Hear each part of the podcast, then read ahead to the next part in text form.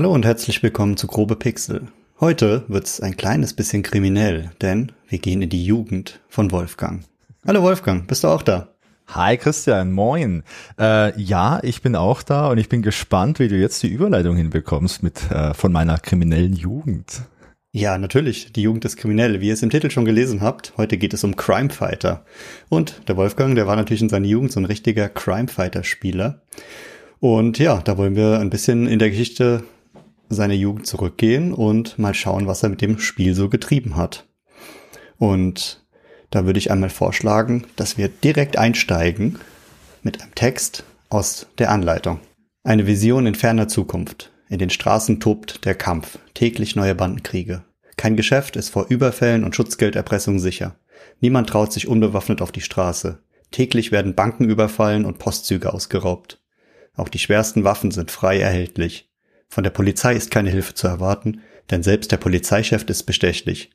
In diesem Gewehr von Verbrechen und Korruption kämpfen vier, gerade aus dem Gefängnis entlassene Gangster um die Führung der Unterwelt. Sie gehen dabei über Leichen. In diesem Spiel können sie sich in die Lage eines solchen Gangsters versetzen und müssen versuchen, die Macht in der Unterwelt zu übernehmen. Bis es aber soweit ist, müssen sie noch sehr, sehr viele Verbrechen begehen. Außerdem versuchen sie, bis zu drei weitere Spieler genau dasselbe zu tun.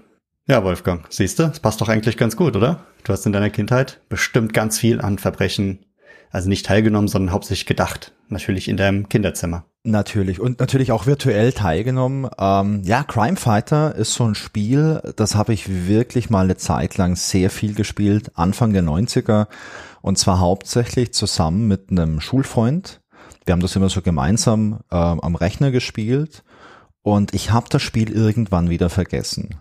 Und ähm, alle Jubeljahre fiel mir der Titel mal ein und alle Jubeljahre habe ich da auch mal im Internet ein bisschen gegoogelt und mal ein bisschen geschaut.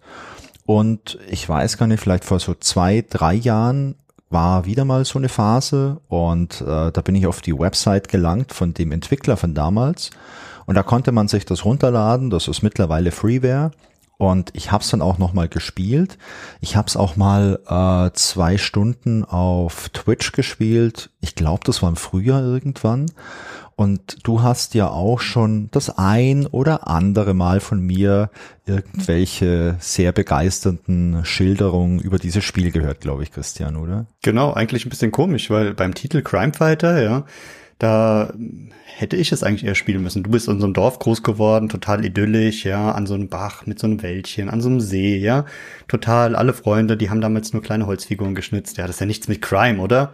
Ich bin in der Großstadt groß geworden, ja, in so, einem, in so einem Hochhaus, ja.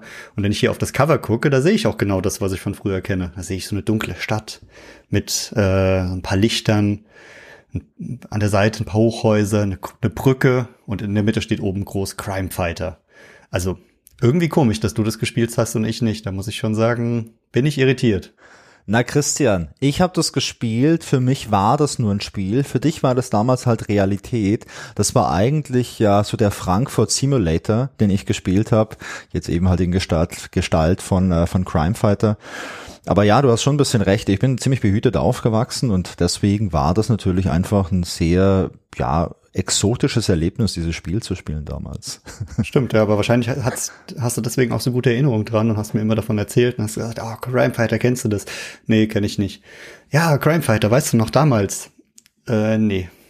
Kann mich nicht dran erinnern, aber so oft wie du davon erzählt hast, äh, hast du ganz schön viel Spannung aufgebaut, muss ich sagen. Ja, und das hat mir auch Spaß gemacht, äh, Crime Fighter jetzt nochmal zu spielen. Ich bin gleich auch äh, gespannt, wie es dir Spaß gemacht hat, denn du hast ja auch Crime Fighter gespielt und bei dir ist die Erinnerung noch extrem frisch und du hast es ja auch jetzt zum ersten Mal gespielt. Was mich jetzt aber in der Recherche wirklich überrascht hat, ist, ähm, es gibt Leute, die das Spiel kannten und kennen, aber nicht viele. Also es gibt keine Tests in irgendwelchen Zeitschriften, zumindest habe ich keine gefunden. Ich habe so bei den ganzen üblichen Quellen mal nachgeschaut, so bei Cultmax und bei Cultboy und bei Google. Ich habe überall geschaut. Es gibt ein paar kleine Online-Berichte. Ich habe ein paar polnischsprachige Online-Berichte und Tests gefunden, die ich auf, ja, aus Mangel meiner Sprachkenntnis nicht wirklich verstanden habe. Ich habe es zwar mal durch so einen Translator durchgejagt, aber Ja, da bin ich mir nicht sicher, ob das korrekt irgendwie übersetzt ist. Ich habe auch drei englische Online-Berichte gefunden, da gehen wir nachher mal drauf ein. Und ich habe natürlich mit dem äh, Peter Steffen gesprochen, der das Spiel damals entwickelt hat, 1993, und von dem es noch einige spannende Hintergrundinfos dazu gab. Ja, das ist echt cool. Also ich habe noch mal einen alten Freund, äh, mit dem ich so ein bisschen Kontakt habe. Der hatte damals den ersten 286er und den habe ich auch mal gefragt, ob er das noch kennt, weil mit dem habe ich auch so die, die Klassiker damals gespielt, Stunts und das sind so Spiele, bei denen wir wirklich viele Stunden reingesteckt haben und wir waren natürlich auch immer interessiert an neuen Spielen und der, den sagte der Titel aber auch gar nichts. Deswegen finde ich es äh, wirklich interessant, ja, wie du sagst, das anscheinend so ein bisschen äh, polarisiert damals. Die einen kennen's, die anderen nicht. Äh, ich vermute aber, die, die es kennen, haben's geliebt, so wie es halt früher war. Wenn man wenige Spiele hatte, hat man da sehr in intensiv Zeit mit verbracht. Ja, ich glaube, so ein wichtiger Punkt ist, dass so Spiele wie Stunts, was ich damals auch sehr gerne gespielt habe, ähm, halt inne haben ist, die hatten halt einen Vertrieb. Da gab's halt einen Publisher, da gab's Werbung, da gab's auch eine Version, die du im Laden kaufen konntest oder dir bestellen konntest mit einer Pappschachtel. Und das gab's ja bei Crime Fighter nicht. Crime Fighter hat im Großen und Ganzen eine Person entwickelt und das Ganze war ein Shareware-Spiel. Zunächst erst so im deutschsprachigen Raum. Es gab später auch eine internationale Version, die man sich kaufen konnte, also auch die war auf Englisch, die konnte man dann auch im Ausland beziehen, sogar ganz modern mit Kreditkarte bezahlen. Aber es war halt nur so ein kleines, naja, heute würde man vielleicht sagen, so ein Indie-Game. Ich weiß nicht, ob es den Begriff damals schon gab, Anfang der ich glaub, 90er. Ich glaube, da musst du später für die jüngeren äh, Zuhörer noch mal erklären, was eine Shareware ist. Ich glaube, das äh, gibt's so heute in der Form auch nicht mehr, aber ich glaube, da kommen wir später noch mal zu. Auf jeden Fall. Und ich glaube, da hast du halt auf jeden Fall mal einen großen Unterschied. Du hast halt das Spiel, das jetzt hier von einem Schüler entwickelt wurde und halt auch alleine vertrieben wurde, also aus dem ja mutmaßlich Kinderzimmer heraus oder aus dem Jugendzimmer heraus vertrieben wurde. Auf der anderen Seite hast du halt auch Firmen, die halt auch sowas wie ein Budget haben und vielleicht auch sowas haben wie eine richtige Entwicklungsmannschaft, also mehrere Leute, die dran arbeiten und so weiter. Und äh, insofern wenn man mal diesen ganzen Nostalgiefaktor auf die Seite schiebt, ist es auch nicht so super überraschend, dass man äh, da jetzt nicht so eine große Verbreitung hat. Zumal 1993, als das Spiel rauskam, gab es halt auch noch nicht so ein Internet. Also heute gibt's ja auch Spiele, die von einer Person entwickelt werden und die sehr erfolgreich sind. Sowas wie Cleo, Pirate's Tale, was wir gespielt haben. Mhm. Hat auch ein Typ entwickelt. Der das hat größte aber, Beispiel für mich ist da äh, Tiny Wings, diese riesengroße Klassiker auf dem iPhone. Ja. Der vor ein paar Jahren rauskam. Ein Entwickler, Millionen von Downloads ja. und wo ich mir auch dachte, so cool, dass er das alleine gemacht hat, aber der Aufwand ist auch noch nicht so hoch. Ganz im Vergleich zu Crime Fighter, der, da sieht der Aufwand richtig, richtig groß aus. Ja, vor allem, ich meine, bei Crime Fighter, da gab's auch äh, noch keine Gaming-Frameworks und Engines oder so.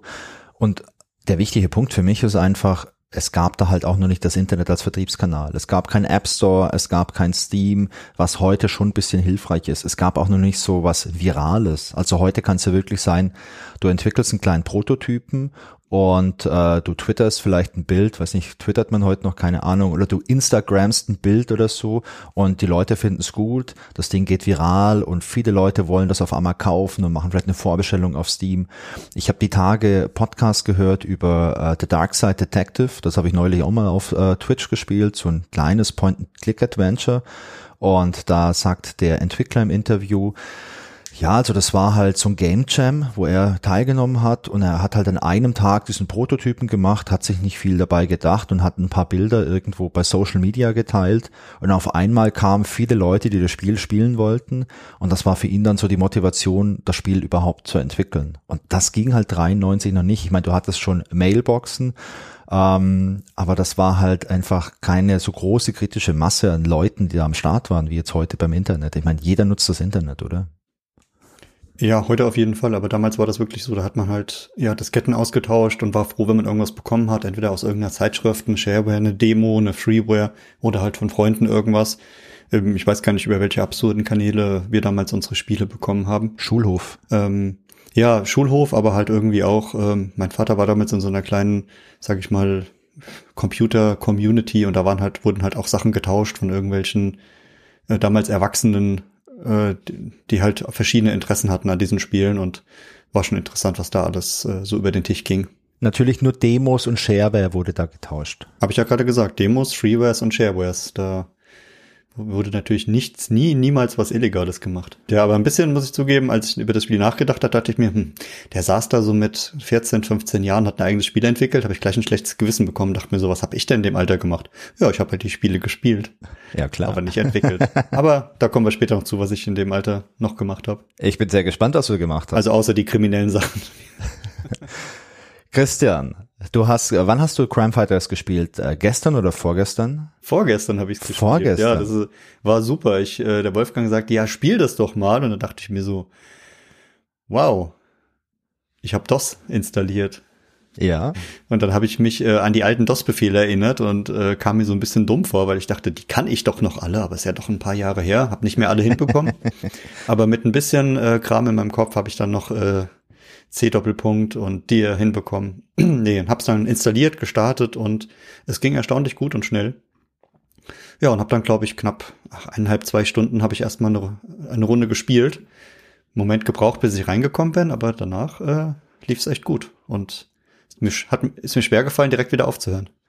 Ja, Christian, dann nimm uns doch mal mit deinen ganz frischen Crimefighter-Erinnerungen mit. Du hast das Spiel installiert, es hat geklappt, du hast die richtigen DOS-Befehle irgendwann mal am Start gehabt, äh, du hast das Spiel dann gestartet. Was ist eigentlich Crimefighter? Wie wirkt das? Was, was macht man da? Was sieht man da? Erzähl doch mal. Ja, also es fängt an mit dem Cover, was ich eben erzählt habe. Man sieht im Hintergrund so ein paar dunkle Hochhäuser mit einem großen Schriftzug Crimefighter. Und äh, dann kommt als erstes ähm, eine, eine Art Anleitung. Da kommt erstmal so, ja, kennst du das Spiel schon? Ja, nein. Dann kannst du erstmal mit der Tastatur oder mit der Maus auswählen, äh, ob du es schon mal gespielt hast oder nicht. Und ich habe gesagt, nee, habe ich noch nie gespielt. Dann kam ein riesengroßer Text mit einer riesengroßen Anleitung, was man da alles machen kann. Und dann stand aber, dies ist nur die Kurzanleitung. Wenn du die lange Anleitung willst, guck bitte in diese Datei rein. Da gibt es eine riesen Dokumentation darüber. Und habe ich gesagt, ach was, ich bin ja erfahrener Spieler. Ich check das alles von alleine und habe äh, direkt losgelegt. Dann kam als nächstes ein, äh, ein, ein Feld, bis zu welchem Punktestand willst du spielen? Hab ich gesagt, hm, dann stand aber da klein, 50 ist normal. Habe ich gesagt, ach klar, dann spiele ich auch bis 50. Ohne zu wissen, was ich da tue.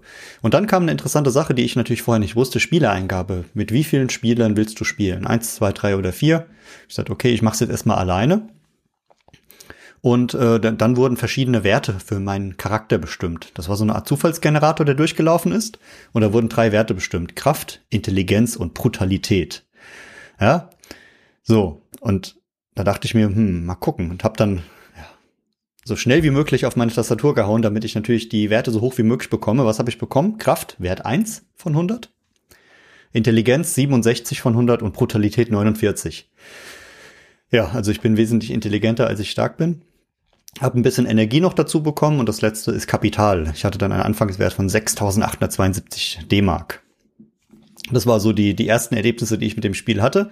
Dann durfte ich mir noch einen eigenen Namen aussuchen und einen Namen meiner Bande. Die habe ich die Dragons übrigens genannt. Oh, die Dragons. War das erste, was mir in den Sinn kam, habe ich gedacht, muss gut sein.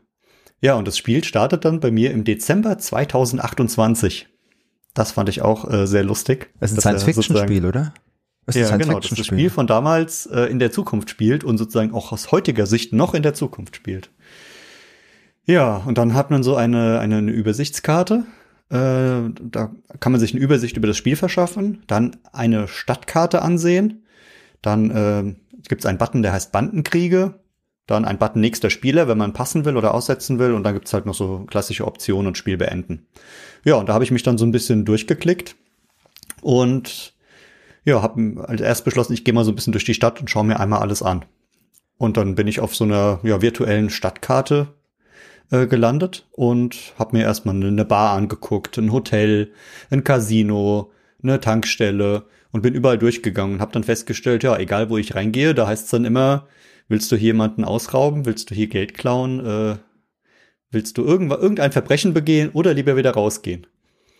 Ja, und da ich äh, mein, mein Charakter ja die nicht so viel Stärke bekommen hat, sondern sehr viel Intelligenz, habe ich mir gedacht, hm, ich gehe lieber erstmal wieder raus. Weil sobald ich probiert habe, ein Verbrechen zu begehen, ist es direkt schief gelaufen.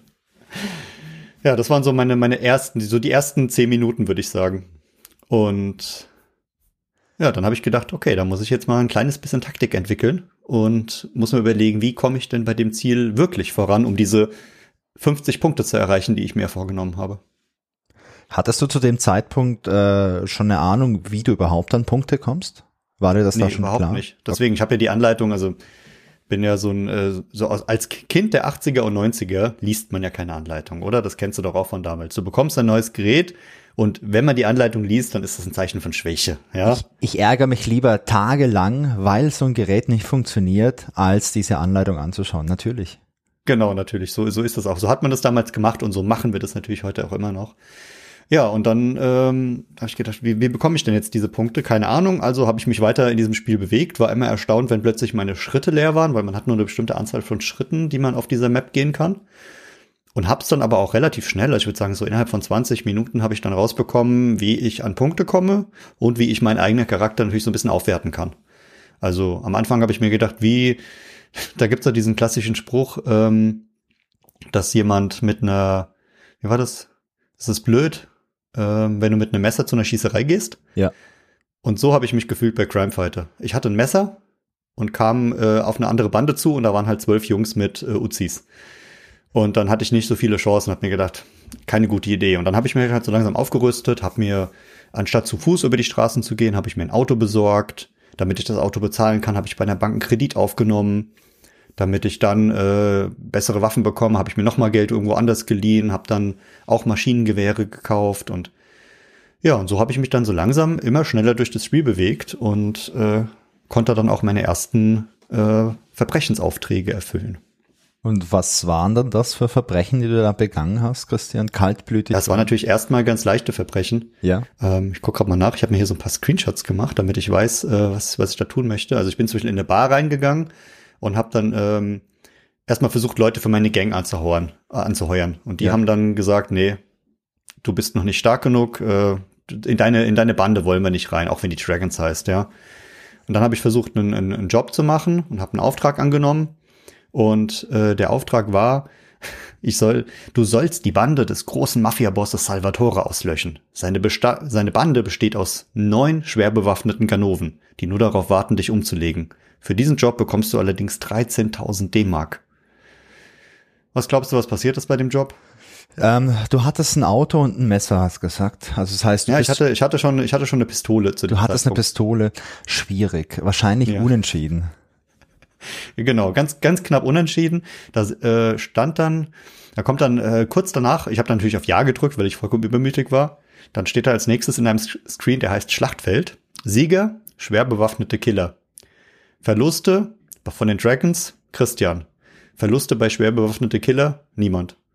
Ja, das war so meine, meine erste Tat, ja. Und dann habe ich ähm, als nächstes bin ich zu einer Tankstelle und habe dann äh, mit meiner Waffe habe ich Geld bekommen. Am Anfang wurde ich immer rausgeschmissen und ausgelacht und dann haben aber die ersten Verbrechen auch gut geklappt. Ja, Christian, das ist auf jeden Fall schon mal eine sehr spannende Schilderung von deinen Erlebnissen. Ähm, ich kann mich natürlich nicht mehr wirklich erinnern, wie es bei mir damals war, als ich zum ersten Mal Crimefighter gespielt habe, aber ich kann mich noch an sehr viele von diesen Elementen erinnern. Also beispielsweise, dass du als so Anfänger anfängst mit deiner Karriere als Gangster und dich dann auch regelmäßig hocharbeitest. Das heißt, wenn du irgendwelche Punkte bekommst und die Punkte, die bekommt man übrigens für erfolgreiche Verbrechen, was naheliegend ist. Und wenn du gewisse Anzahl von Punkten hast, bist du halt irgendwie mal, keine Ahnung, Ganove oder ein schlimmer Finger vielleicht oder der Gangsterboss. Es gibt ganz viele Stufen. Hast du da irgendwas erreicht? Also bist du aufgestiegen in der Hierarchie? Nee, leider nicht. So weit bin ich nicht gekommen. Okay. Ähm, also ich habe ja gesagt, ich habe es ungefähr, glaube ich, eineinhalb, zwei Stunden gespielt und war halt damit beschäftigt, mich da umzugucken und äh, erstmal alle meine Dinge zusammenzusammeln. Und war dann immer erstaunt, wie schnell die Runden um waren. Und hab's aber nicht geschafft. Also lag vielleicht auch daran, dass ich äh, die, die Steuerung noch nicht ganz drin hatte. Am Anfang wusste ich nicht, wie ich dann in, die, in den Kämpfen gegen die Polizisten oder in den Kämpfen gegen die, gegen die Gangster ähm, äh, schieße zum Beispiel. Das musste ich erstmal von der Steuerung rauskriegen. Ja. Ähm, als, das, als ich das dann geschaffen hatte, habe ich aber trotzdem nicht gewonnen, da kam ich nicht weiter. Und dann war es ja immer noch, wenn die Polizei mich gefangen hat, gab es immer so ein cooles Spiel, was so ein bisschen mich an Pac-Man erinnert hat, wo man wegrennen musste vor den Polizisten. Da so mit extrem schnellen äh, Tastenbewegungen vor vier Polizisten meistens fliehen, in so einem kleinen Labyrinth. Ja. Und äh, ja, das, das hat auch ein bisschen Übung gekostet am Anfang. Also wie du sagst, es hat so ein bisschen Lust auf mehr gemacht und äh, was, was mich nochmal schärfen würde, ist es halt gegen jemand anderen zu spielen, weil ich habe ja vorhin gesagt, man konnte einspielen, ein, zwei, drei oder vier Spieler und ähm, ganz alleine hat's schon Spaß gemacht, aber ich kann mir vorstellen, dass es schöner ist, ja. es mit jemand anderem zu machen. Du hast absolut recht. Mit mehreren Leuten macht das viel mehr Spaß. Leider ist es nicht möglich, das online gerade miteinander zu spielen, weil diese Minigames, die du gerade schon angesprochen hast, also dieses äh, Labyrinthspiel zum Beispiel, da muss man 20 Sekunden wegrennen vor der Polizei und dafür musst du halt Zugriff auf eine Tastatur haben, um das Ganze zu steuern. Und das macht online keinen Spaß. Aber an der Stelle vielleicht schon ein kleiner Spoiler. Der Peter Steffen, der hat mir ja sehr viele Fragen beantwortet zur Hintergrundgeschichte und zu, zu seinen Erinnerungen etc. Und er arbeitet auch an einer Multiplayer-Variante das wird aber noch dauern, weil er halt hauptberuflich was anderes macht und das für ihn so ein kleines Hobbyprojekt ist. Aber das wäre was, was er auch ganz gut fände. Und er hat da auch schon ein bisschen was gemacht. Und das wäre, ja. glaube ich, ganz cool, sowas online gegeneinander spielen zu können. Das ist echt cool, das habe ich mir gut vorgestellt. Ich habe auch überlegt, ob man das irgendwie vielleicht gemeinsam auf äh, einem Computer spielt, irgendwie mit sowas wie Teamviewer und dann gemeinsam auf einen, auf ein Spielfeld zugreift, aber da ist der Delay zu groß und diese ja. Spiele, die brauchen dann halt doch zu schnelle Tastatureingaben. Ja. Und das funktioniert online einfach nicht gut. Also da bräuchte man eine andere Variante, die halt wirklich lokal oder im Browser läuft. Stelle ich mir auf jeden Fall spannend vor. Was mich noch interessieren würde, du hast ja vorhin gesagt, du erinnerst dich nicht mehr so sehr daran, wie es damals für dich war, aber du hast es ja äh, dieses Jahr im, im Stream gespielt. Ja. Und äh, bist du da direkt wieder schnell reingekommen oder hat das ein bisschen gedauert? Also hast, hast du da diesen Aufstieg geschafft zum, zum Boss oder hast du da auch die 50 Punkte erreicht? Und wie waren da so deine, deine Kraft, äh, Kraft, Intelligenz, Brutalitätsverteilung? Weißt du das noch? Also wie die Verteilung war, das kann man sich auf YouTube anschauen, das weiß ich nicht mehr. Ich habe es nicht geschafft, die 50 Punkte zu bekommen. Ich glaube, ich habe eineinhalb, zwei Stunden gespielt. Und so ein Levelaufstieg gab's, glaube ich. Ähm, ich habe mich noch an viele Sachen erinnert, aber ich war nicht mehr so gut.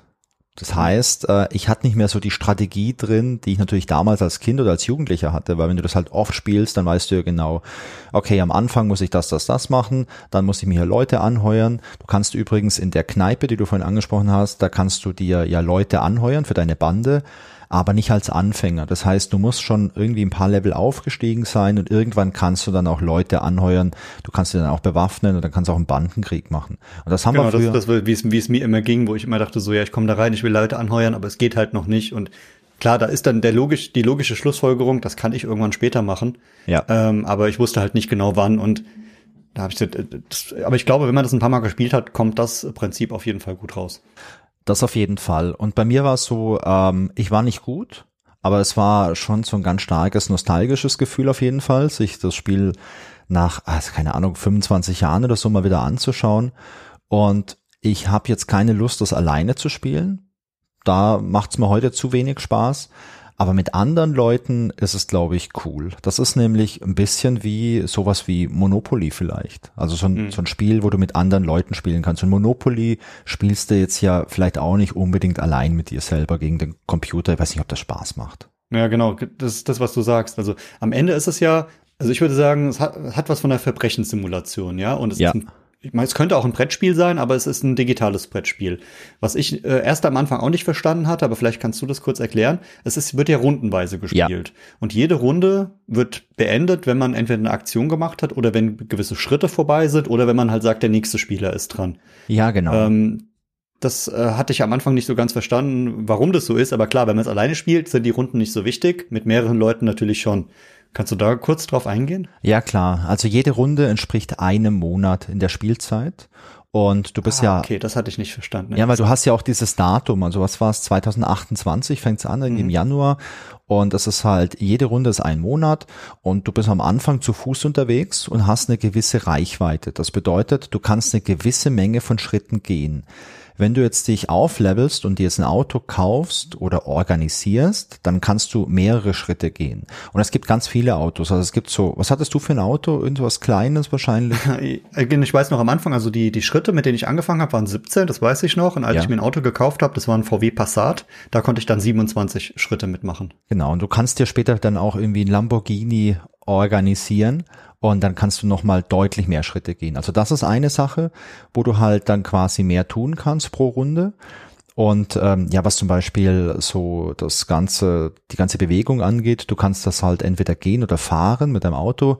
Es gibt aber auch ein U-Bahn-Netz, wo du dann halt wirklich von einer U-Bahn-Station zur nächsten reisen kannst, dann sparst du dir da Schritte und hast halt mehr Aktionsmöglichkeiten. Und wenn du es jetzt halt gegen deine Freunde spielst irgendwie oder hier in der Familie eine Runde Crime Fighter spielst, so zu Weihnachten vielleicht, ähm, dann macht es natürlich auch Spaß, wenn du da clever rangehst, kannst du halt pro Runde viel mehr tun, als jetzt die anderen Leute, die jetzt dann vielleicht ein kleineres Auto haben oder so.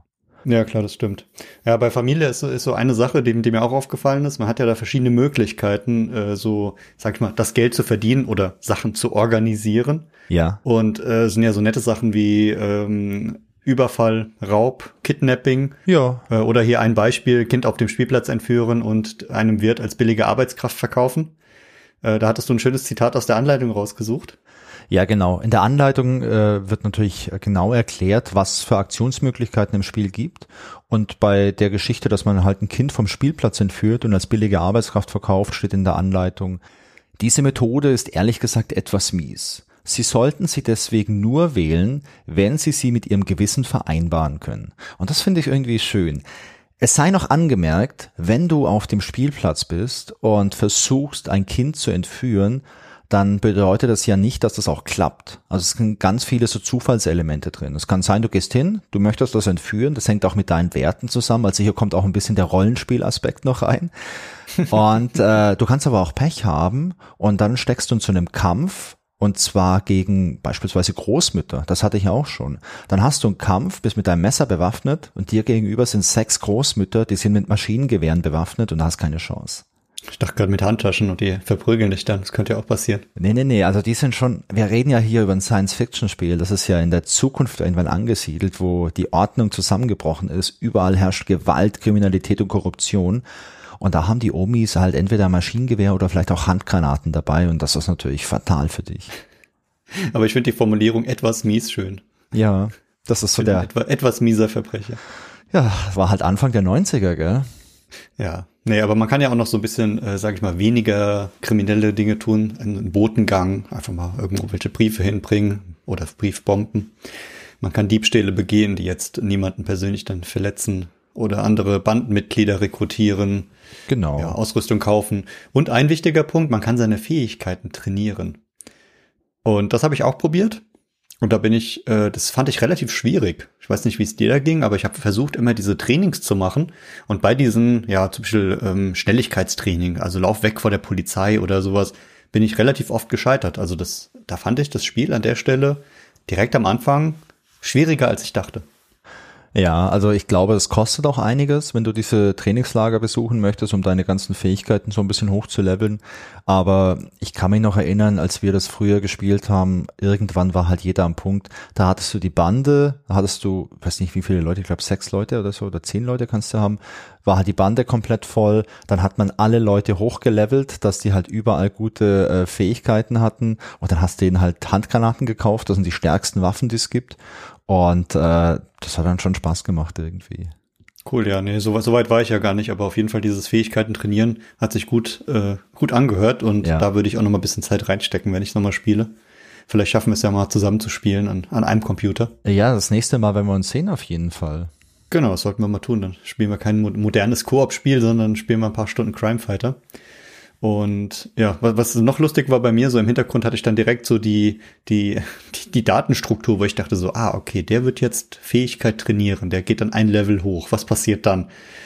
Äh, habe ich mir so ein bisschen vorgestellt, was der Entwickler sich dabei gedacht hat und was der sich da so für, ein, für eine Excel-Tabelle überlegt hatte.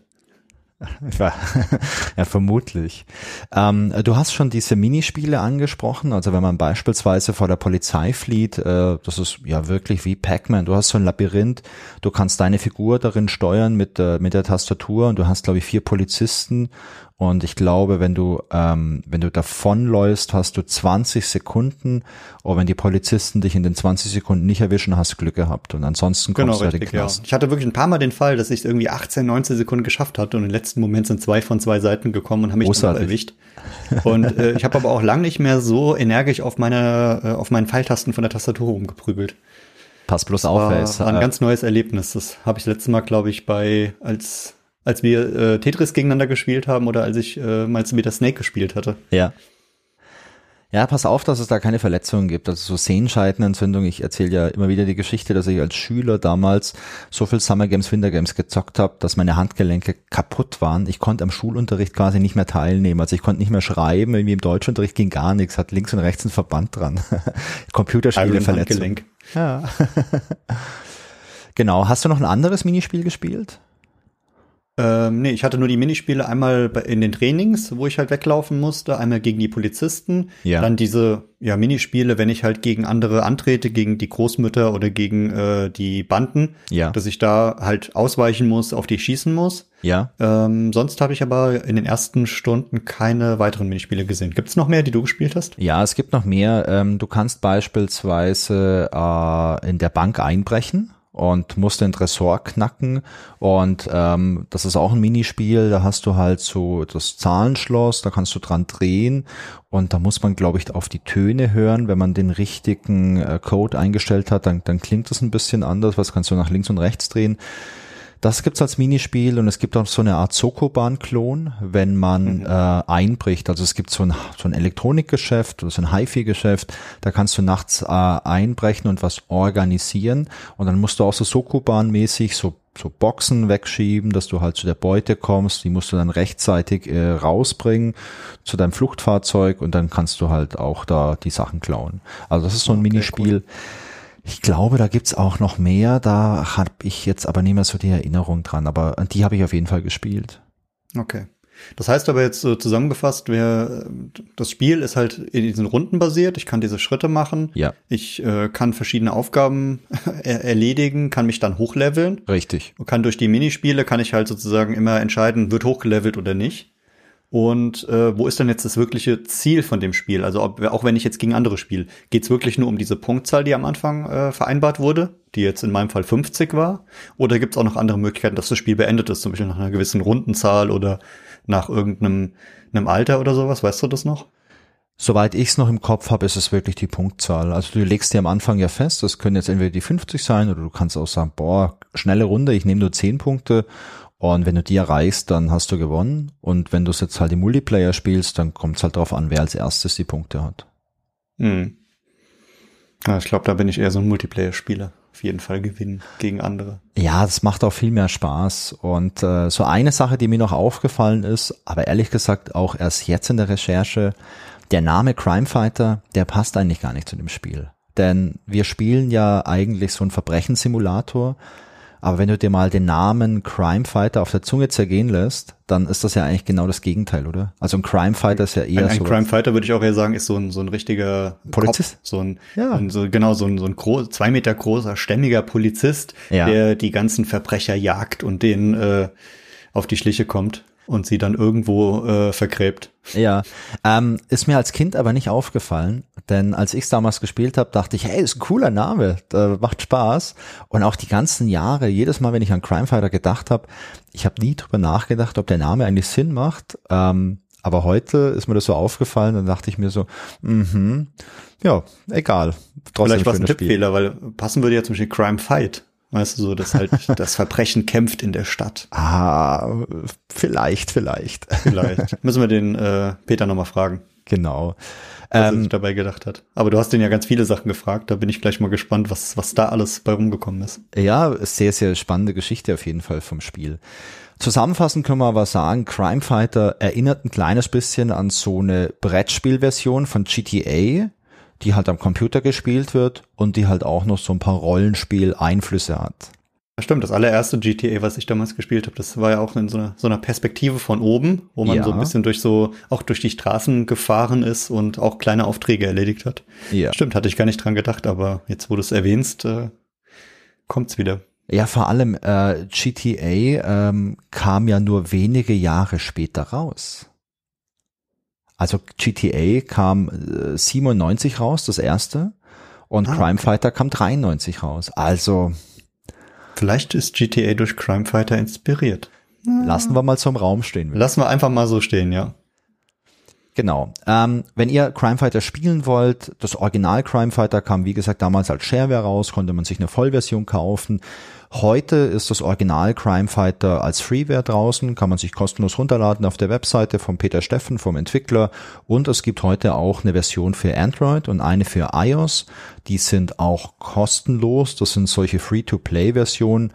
Wenn man das spielt und wenn es einem Spaß macht, kann man sich in-App ein paar Sachen kaufen. Also man kann, glaube ich, ein Trinkgeld geben, wenn es einem Spaß macht. Oder man kann, glaube ich, so Dinge dazu kaufen wie ähm, das Limit der Maximalpunktzahl. Also in der Freeware-Version kannst du ja sagen, du willst bis 10.000 Punkte spielen, hast jetzt so ein Jahresprojekt. Und ich glaube, in dieser Mobile-Version ist es limitiert auf 10 Punkte vielleicht. Und wenn du irgendwie einen Euro bezahlst, kannst du es dann unlimitiert spielen. Das sind so ein paar Kleinigkeiten, aber ist jetzt ähm, so ganz angenehm. Ich habe es mal kurz auf dem Handy gespielt und äh, das war ganz gut spielbar, ganz gut steuerbar. Und mhm. äh, ja. Ja, Christian, äh, dann kommen wir mal zur Geschichte und die Geschichte von Crime Fighter, die basiert jetzt auf der einen Seite auf Recherchen von mir, auf der anderen Seite aber auch auf äh, sehr vielen detaillierten Antworten von Peter Steffen, mit dem hatte ich ja wie gesagt Kontakt und ähm, der war freundlich und hat mir per E-Mail ganz viele von meinen Fragen beantwortet. Und ich habe jetzt mal versucht, die ganzen Antworten von Peter Steffen auf der einen Seite zu nehmen, so ein bisschen auch so meine Erinnerung an das Spiel zu nehmen und äh, Recherchen aus dem Internet zu nehmen und das alles mal so zusammenzubringen, um da eine große, konsistente Story draus zu machen. Oh, und bin ich gespannt, ja. Was, also ich finde sowieso schon sehr spannend, äh, was, was Peter Steffen da gemacht hat, aber mal sehen, wie es wirklich dazu gekommen ist und ja, wie, wann der das damals alles gemacht hat. Genau.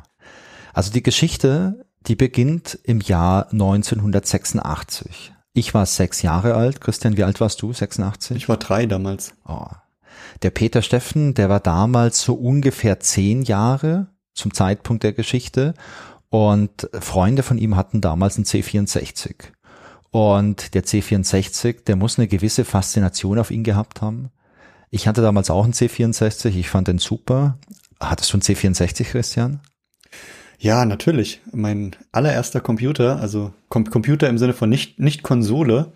Und äh, ja, mit dem habe ich sehr, sehr viel Zeit verbracht und ich glaube, der hat auch so mein erstes Interesse überhaupt am Thema Computer, IT und sowas geweckt. Ja. Und ähm, was waren denn damals so meine beliebtesten C64-Spiele?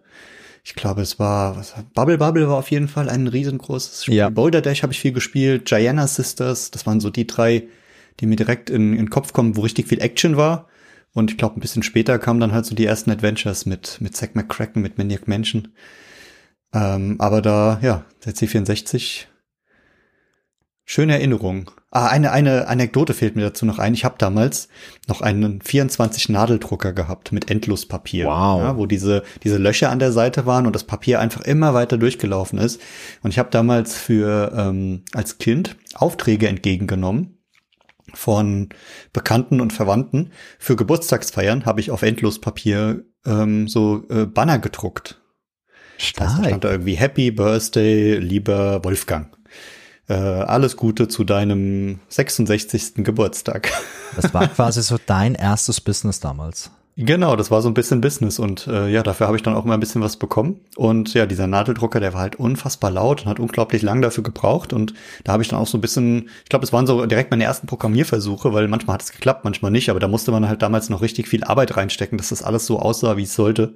Und dass dann auch so schöne Symbole noch dazwischen waren, so kleine Cliparts und sowas. Und ja, das sind so meine Erinnerungen an C64. Also zur Frage, ob ich einen hatte, ja.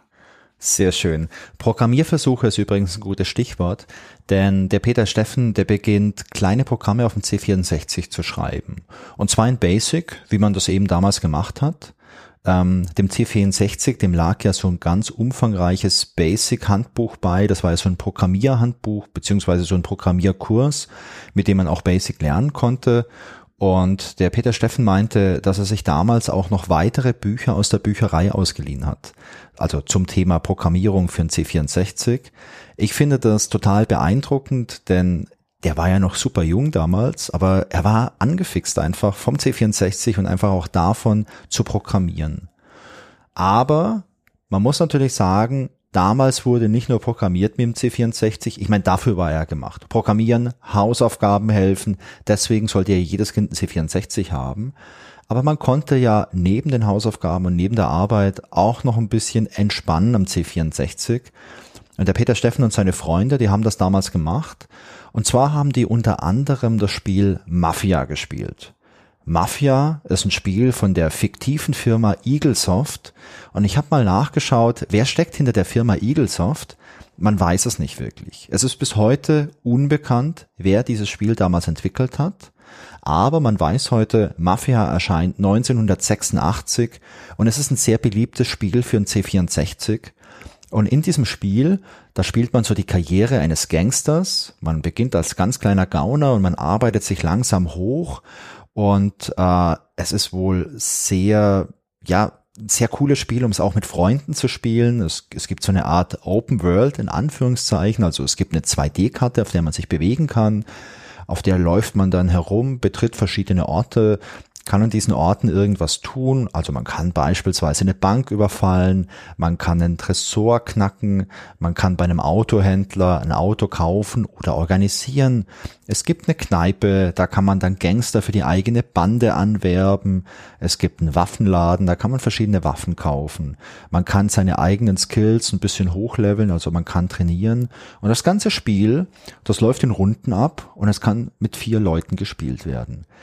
Christian, erinnert dich das irgendwie an ein anderes Spiel? Ich wollte gerade sagen, das, was du gerade so erzählt hast, klingt natürlich äh, ziemlich stark nach Crime Fighter und auch nach GTA.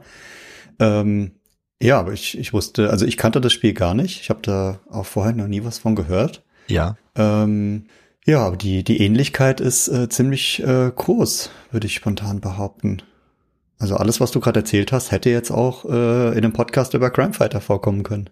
Ganz genau. Also ich habe Mafia damals nicht gespielt. Ich habe mir jetzt in der Vorbereitung mal ein Video angeschaut von Mafia und das erinnert schon ganz, ganz stark an Crime Fighter. Da ich aber keine wirkliche Erfahrung mit Mafia habe und du auch nicht, haben wir mal ein bisschen gefragt, ob es nicht Leute da draußen gibt, die Mafia damals gespielt haben.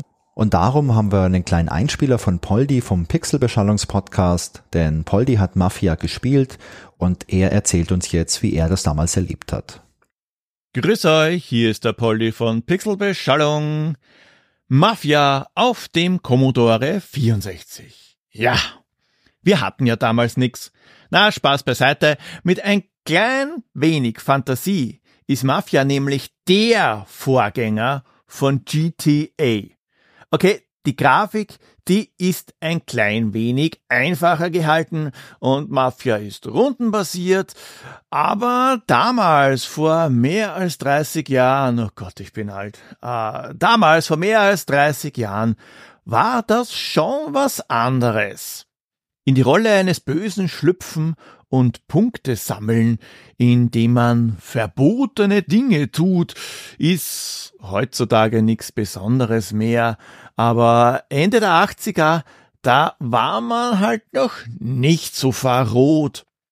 Da hatten solche Spiele noch was Verruchtes. Okay, es gab schon ähnliche Spiele, bei denen man auch böse Sachen gemacht hat, wie zum Beispiel bei Lock and Chase, da hat man schon 1981 eine Bank überfallen. Aber der Umfang von Mafia und der Detailgrad von den Sachen, die man tut, die Tiefe, das ist das Wort, das ich gesucht habe, war schon beeindruckend. Also für das Jahr heutzutage nicht mehr.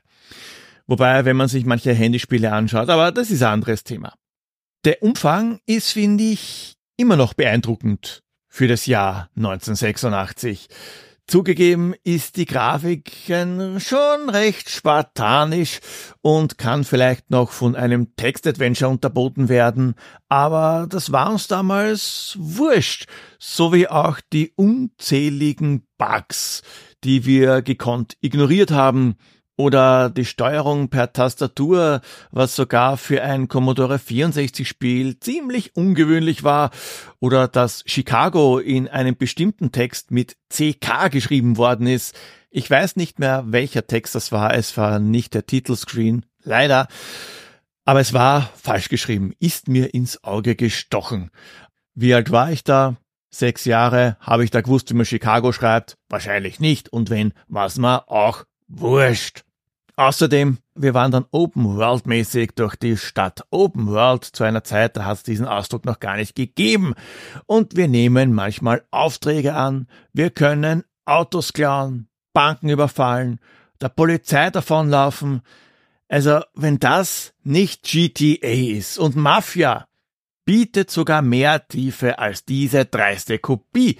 Da können wir uns zum Beispiel zur Gerichtsverhandlung einen Anwalt nehmen, der unsere Strafe auf zwei Monate runterboxt für einen Banküberfall, bei dem wir zwei Polizisten erschossen haben.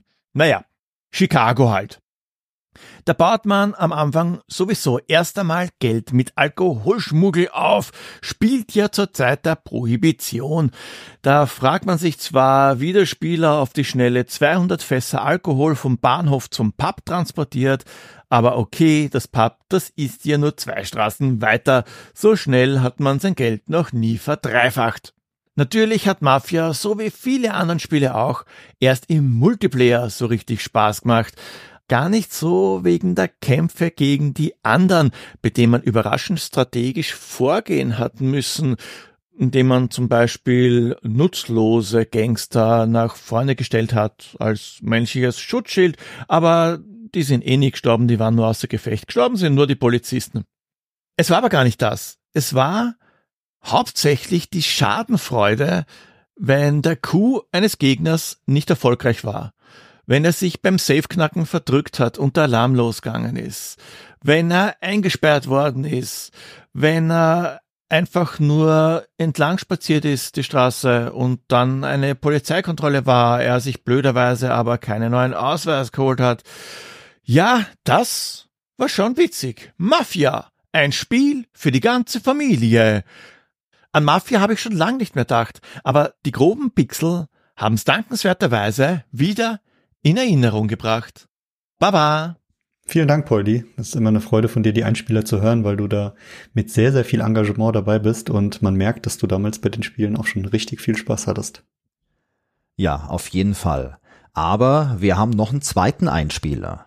Björn von To Be On Pod hat uns nämlich seine Erinnerungen Mafia auch aufgenommen. Hallo Wolfgang, hallo Christian. Dieses Mal besprecht ihr Crime Fighter. Leider kenne ich Crime Fighter nicht so gut. Jedoch den, ja, kann man sagen, geistigen Vorgänger Mafia von 1986 auf dem C64.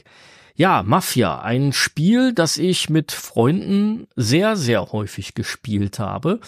Und ähm, ja, Mafia ist praktisch ja eine Art wie soll man das sagen heutzutage, ein, ein GTA-Vorgänger, würde ich es sagen.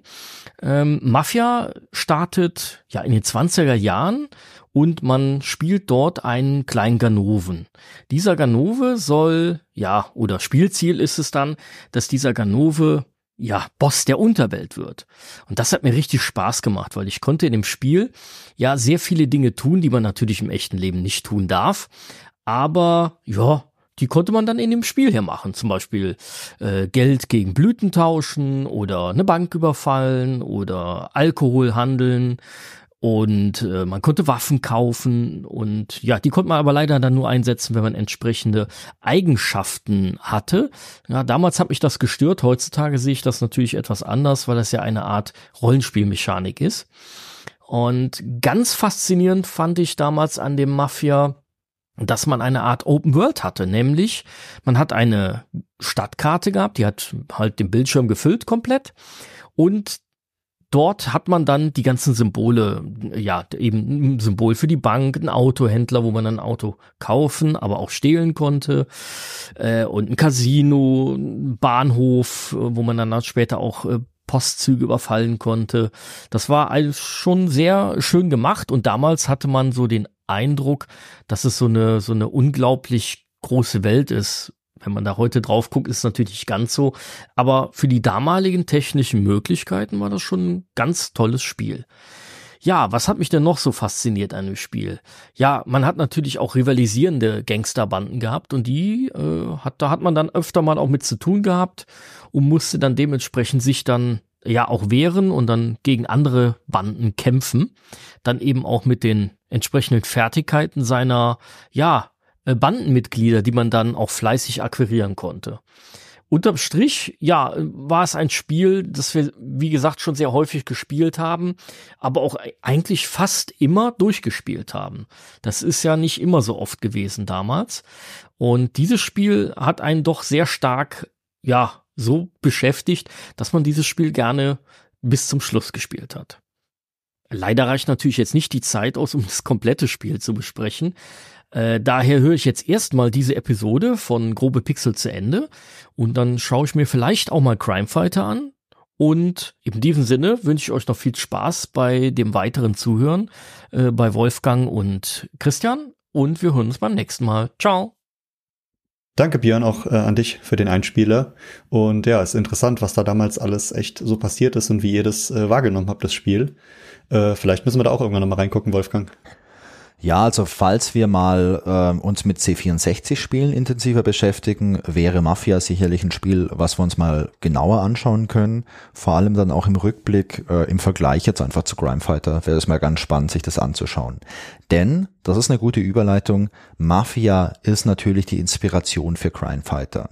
Wenn wir ins Jahr 1986 zurückgehen, da hatte ja der Peter Steffen Kontakt zum C64. Er hat sich dann mit der Basic-Programmierung beschäftigt, hat sich Bücher ausgeliehen. Ja, es hat ihm Spaß gemacht, aber er hat mit seinen Freunden auch gespielt. Er hat Mafia gespielt. Und im Jahr 1988 war es dann soweit, dass Peter Steffen seinen eigenen ersten PC bekommen hat. Das war damals ein 286er und äh, ja, da hat er erstmal auch weiter programmiert, war natürlich cool, jetzt so ein eigenes Gerät zu haben. Er hat dann auch erstmal mit Basic weiter programmiert. Bald steigt er aber auf eine moderne Programmiersprache um, und zwar auf Turbo Pascal. Ich habe damals übrigens auch mit Turbo Pascal ziemlich viel programmiert. Das war für mich auch so die erste richtige Programmiersprache. Also ich habe beim C64 ein bisschen was mit Basic gemacht, aber ich war da noch ziemlich jung. Und als ich meinen ersten PC hatte, das muss so boah, 93 gewesen sein, 92, so um den Dreh. Ähm, da habe ich dann auch mit Turbo Pascal programmiert, hat mir sehr viel Spaß gemacht. Christian, wie sieht's bei dir aus? Hast du eine Turbo Pascal Vergangenheit? Äh, ja, habe ich auch. Also meine meine Historie ist da so ähnlich. Ich habe mir auch damals äh, Basic selbst zu Hause beigebracht und habe da so meine ersten kleinen Programme geschrieben. Und auf Turbo Pascal bin ich dann in der Schule gestoßen. Es gab dann bei mir in der, in der weiterführenden Schule, so fünfte, sechste Klasse, gab es dann äh, neben dem normalen Unterricht so Computer AGs, Internet AG, Programmier AG. Äh, teilweise wurde das mal umbenannt, manchmal auch zusammengeführt.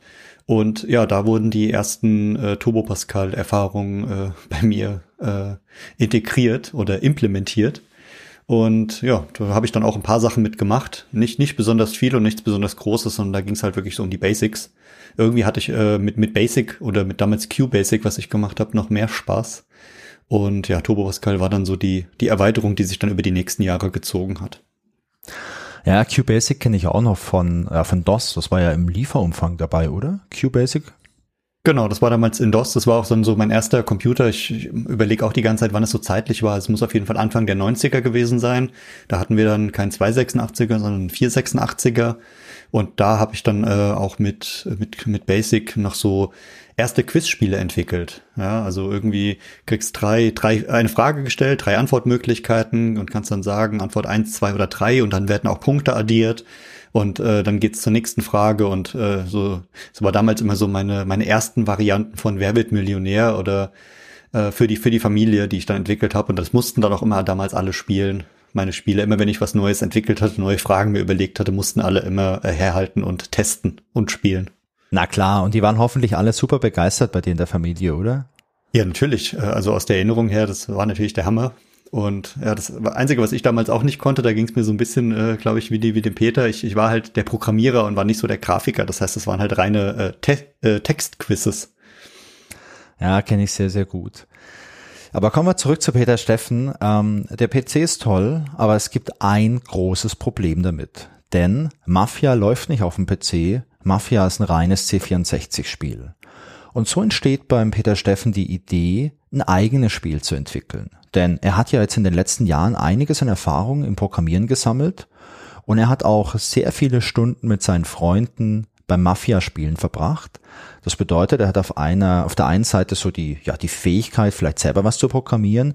Auf der anderen Seite kennt er dieses Spiel aber in- und auswendig. Und dann kommt natürlich die Frage einfach auf, warum nicht beides miteinander verbinden und so ein Mafia endlich auf dem PC spielen zu können.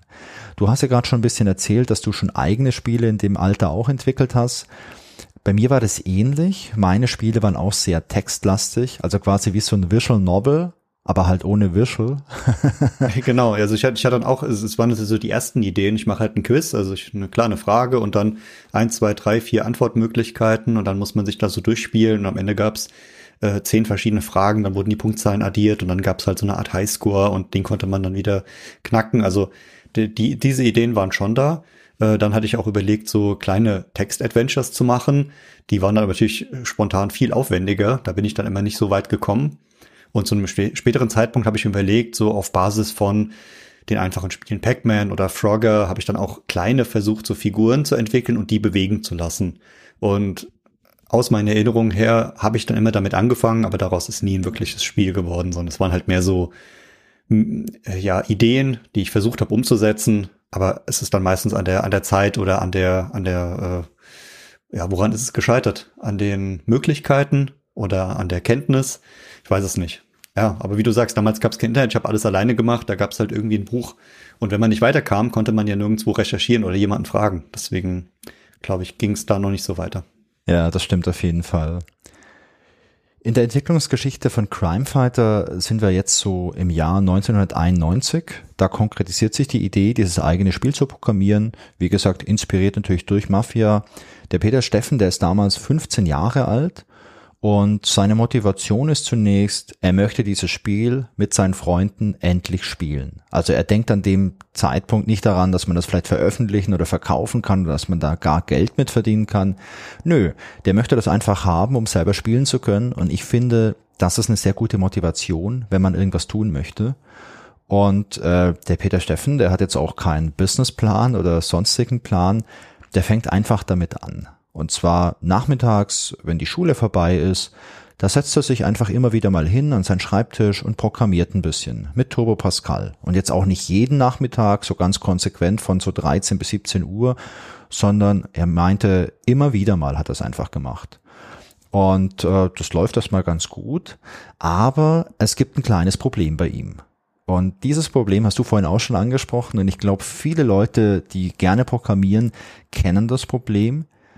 Der Peter, der kann nämlich keine Grafiken erstellen. Da hat er einfach nicht die Skills dafür. Programmieren, ja, das ist so sein Ding, aber jetzt irgendwie Grafiken zeichnen äh, am Computer oder vielleicht auch auf Papier, da ist er nicht so richtig gut. Da das Spiel ja aber nur alleine spielen möchte, beziehungsweise mit seinen Freunden spielen möchte, ist es ja gar nicht so wichtig, dass er so super individuelle Grafiken hat, sondern er brauchte einfach Grafiken, die passen und deswegen in Anführungszeichen übernimmt er erstmal Grafiken von Screenshots aus anderen Spielen, also vielleicht aus Mafia, vielleicht aus anderen Spielen, die thematisch passen, da macht er sich Screenshots und die baut er erstmal ein. Wie gesagt, Crime Fighter ist damals halt ein rein privates Projekt. Und ähm, sobald äh, so ein gewisser Reifegrad erreicht ist in der Entwicklung, wird das Spiel auch regelmäßig gespielt. Also so das Testing erfolgt quasi mit seinen Freunden am PC, denn die freuen sich natürlich zu das Grundsystem, das ist schon mal fertig. Du hast auf Crimefighter ja eine große Karte mit vielen Gebäuden und Dingen, die du tun kannst. Aber um überhaupt spielen zu können, reicht ja schon wenig aus. Du brauchst jetzt nicht zehn Möglichkeiten, wie du irgendwie hm, ja Geld verdienen kannst. Am Anfang hast du vielleicht nur zwei Möglichkeiten und du kannst schon mal spielen. Und ich glaube, das motiviert auf jeden Fall schon. Und es gibt natürlich auch die regelmäßiges Feedback und gerade wenn du Software entwickelst, ist es natürlich super, wenn du regelmäßig Feedback bekommst. Und ähm, Peter Steffen meinte, nach ungefähr einem Jahr ist dann so eine Version fertig, die einigermaßen gut spielbar ist. Und da kristallisiert sich dann langsam heraus, dass das Spiel vielleicht doch für andere Leute interessant sein könnte. Ähm, aber es gibt halt das eine Problem mit der Grafik, denn mit irgendwelchen Screenshots von anderen Spielen, die man sich organisiert hat, um jetzt mal hier in der Sprache von Crime Fighter zu bleiben, kann man so ein Spiel natürlich nicht veröffentlichen. Man bräuchte dafür eigene Grafiken. Und zum Glück kennt der Peter Steffen jemanden, der sowas machen kann. Und zwar ein Freund von ihm, der Hartwig Holtkamp, der ist übrigens auch in den Credits vom Spiel aufgeführt. Der ist ziemlich begabt mit solchen Sachen und der benutzt dafür ein ganz bekanntes Programm, mit dem man damals sehr viele Spielegrafiken gemacht hat, und zwar Deluxe Paint. Und der Hartwig Holtkamp, der erstellt dann schließlich mit Deluxe Paint die ganzen Grafiken von Crime Fighter. Im April oder im Mai 1993 ist dann nach rund zwei Jahren Entwicklung Crime Fighter endlich fertig und zwar mit eigenen Grafiken und das Spiel ist bereit, als Shareware die PCs zu erobern. An der Stelle, Christian, du hast das vorhin ja auch schon mal ganz kurz angekündigt, dass wir über Shareware sprechen müssen. Und an der Stelle könnten wir ja mal einen kleinen Exkurs zum Thema Shareware machen. Christian, du hast ja vorhin auch schon ein bisschen was über Shareware erzählt. Ähm, hast du noch gute Erinnerungen daran, was Shareware eigentlich ist? Äh, ja, klar, auf jeden Fall. Das äh, war so ein großes Thema damals. Also es gab ja, aus, aus meiner Erinnerung gab es damals die, die Shareware, die Freeware, die Demos und dann natürlich die Vollversion. Und je nachdem, äh, was man wo bekommen hat, musste man verschieden damit agieren. Äh, die Shareware war, wenn ich mich richtig erinnere, halt ähm, die sozusagen man hat die Software komplett bekommen, aber man konnte sie nur in eingeschränkter Form nutzen. Und wenn man die volle Version nutzen wollte, musste man dafür bezahlen. Das war so die, ich hoffe, die Erinnerung ist richtig, aber ähm, dann gab es die, äh, die, die Möglichkeit, ja, die Shareware zu kaufen oder äh, sozusagen kommen wir zu einem illegalen Teil, den wir natürlich damals nicht gemacht haben, dass es gewisse Cracks für die Shareware gab, so dass man die Vollversion nutzen konnte, ohne dafür zu bezahlen, oder? Hast du davon auch schon mal gehört? Ja, genau, gehört habe ich das alles schon mal. Ähm, ich habe noch eine Sache zum Ergänzen und zwar so Public Domain, denn das war auch Software, die kostenlos war, die frei kopiert werden durfte, wo es aber halt kein Copyright drauf gab. Das heißt, Public Domain Sachen, die konntest du auch kommerziell weiterverwenden und theoretisch auch verkaufen, was du jetzt mit so Freeware nicht machen konntest. Und bei Shareware, ähm, so ein ganz bekanntes Beispiel für Shareware ist sicherlich sowas wie äh, Doom, das Spiel, das mhm. übrigens auch 93 rauskam und da quasi mit ähm, Crime Fighter einen richtig harten Konkurrenten hatte. Bei Doom war es zum Beispiel so, du hattest verschiedene Episoden und die erste Episode, die war Shareware, die konntest du frei kopieren und frei spielen. Und wenn du dann Bock hattest, konntest du dir halt die Vollversion kaufen. Da gab es halt noch zwei weitere Episoden, glaube ich. Genau. Ja, genau. Ich kann mich auch damals daran erinnern, dass es dann, äh, manchmal gab es die auf Disketten, die konnte dann geteilt werden. Zum späteren Zeitpunkt kam das nur auf CDs und da waren dann entweder Disketten oder CDs zum Beispiel bei, bei Zeitschriften dabei. Ja. Da ist man irgendwie zum Kiosk gegangen, hat sich eine Zeitschrift gekauft und da waren dann eine, eine Diskette oder eine CD mit zehn Shareware-Versionen drauf. Und die konnte man alle antesten und konnte halt überlegen, okay, welches Spiel oder welche Software gefällt mir davon und konnte sich dann äh, bei dem jeweiligen Anbieter davon mit, gegen einen gewissen Betrag den Key besorgen und konnte dann mit dem Key die Shareware zu einer Vollversion freischalten. Ja, genau. Ich erinnere mich auch noch sehr, sehr gut an die CDs. Ich habe mir da auch viele gekauft damals, weil die halt proppenvoll waren. Da waren halt zig hundert Megabyte mit irgendwelchen Shareware-Programmen drauf, auch Spiele und so weiter. Und ähm, ja, ohne wirklich gutes Internet war man mit so einer CD halt auch ziemlich lang beschäftigt, um sich da durchzuprobieren. Ich kann mich aber auch noch gut erinnern, dass man Shareware nicht von einer CD bekommen hat, sondern von einer Diskette. Denn wenn wir so Anfang der 90er sind, da gab es noch nicht so viele CD-Laufwerke und es gab auch noch nicht das Internet, wie wir es heute kennen. Wir hatten damals zwar so Mailboxen und man konnte sich in der Mailbox auch Shareware runterladen, aber nicht alle Leute hatten Zugang zu Mailboxen. Damals waren die Telefongebühren noch ziemlich teuer. Ich erinnere mich noch an solche Sachen wie den Mondscheintarif, dass man dann irgendwie nachts günstiger ins Internet, ach nicht ins Internet, äh, ins Netz kommen konnte oder überhaupt das Telefonnetz nutzen konnte mit seinem Modem. Und so ein 28K Modem, ähm, das war halt ja damals schnell, aber aus der heutigen Perspektive halt auch super langsam. Deswegen gab es damals einen Vertriebsweg, den ich persönlich genutzt habe, und zwar den Postversand. Und es gab damals solche Shareware-Händler, äh, bei denen man Shareware und Freeware und Public Domain kaufen konnte, also kaufen in Anführungszeichen, sondern wahrscheinlich eher beziehen konnte. Und das Ganze hat so funktioniert, dass man sich Kataloge bestellen konnte und diese Kataloge, die waren meistens auf Diskette. Das heißt, du hast da irgendwie zwei Mark oder so hingeschickt oder einen frankierten Rückumschlag Du hast eine Diskette bekommen und auf dieser Diskette war ein Programm und dieses Programm war quasi der Katalog, also wie so ein Online-Shop, aber auf Diskette. Also naja, eigentlich eher ein Offline-Shop dann. Ein Offline-Shop, ja. Ein, ein, ein digitaler Offline-Shop. Ja, und ich kann mich nicht mehr an den Namen oder an die Namen erinnern, aber ich kann mich noch gut an dieses, äh, an dieses äh, Shop-System erinnern. Also du hast es gestartet und du konntest dann quasi äh, ja so anhaken, das möchte ich, das möchte ich, das möchte ich. Und zu jedem Programm war hinterlegt, wie groß das Programm ist. Und diese Shop-Software hat dann ausgerechnet, wie viel Platz noch auf der Diskette ist, beziehungsweise wie viele Disketten du brauchst. Denn das lag nicht auf Lager bei diesem Händler, das wurde frisch für dich kopiert. Du hast quasi ausgewählt, ich hätte gern das Programm, das Programm, das Programm, das Programm. Die Shop-Software hat dann gesagt, okay, Du brauchst jetzt vier 3,5 Zoll HD-Disketten, damit alles drauf passt. Und jede Diskette hat so eine Kopiergebühr gekostet. Also du hast da vielleicht so zwei, drei, vier Mark bezahlt pro Diskette, zusätzlich noch zum Versand.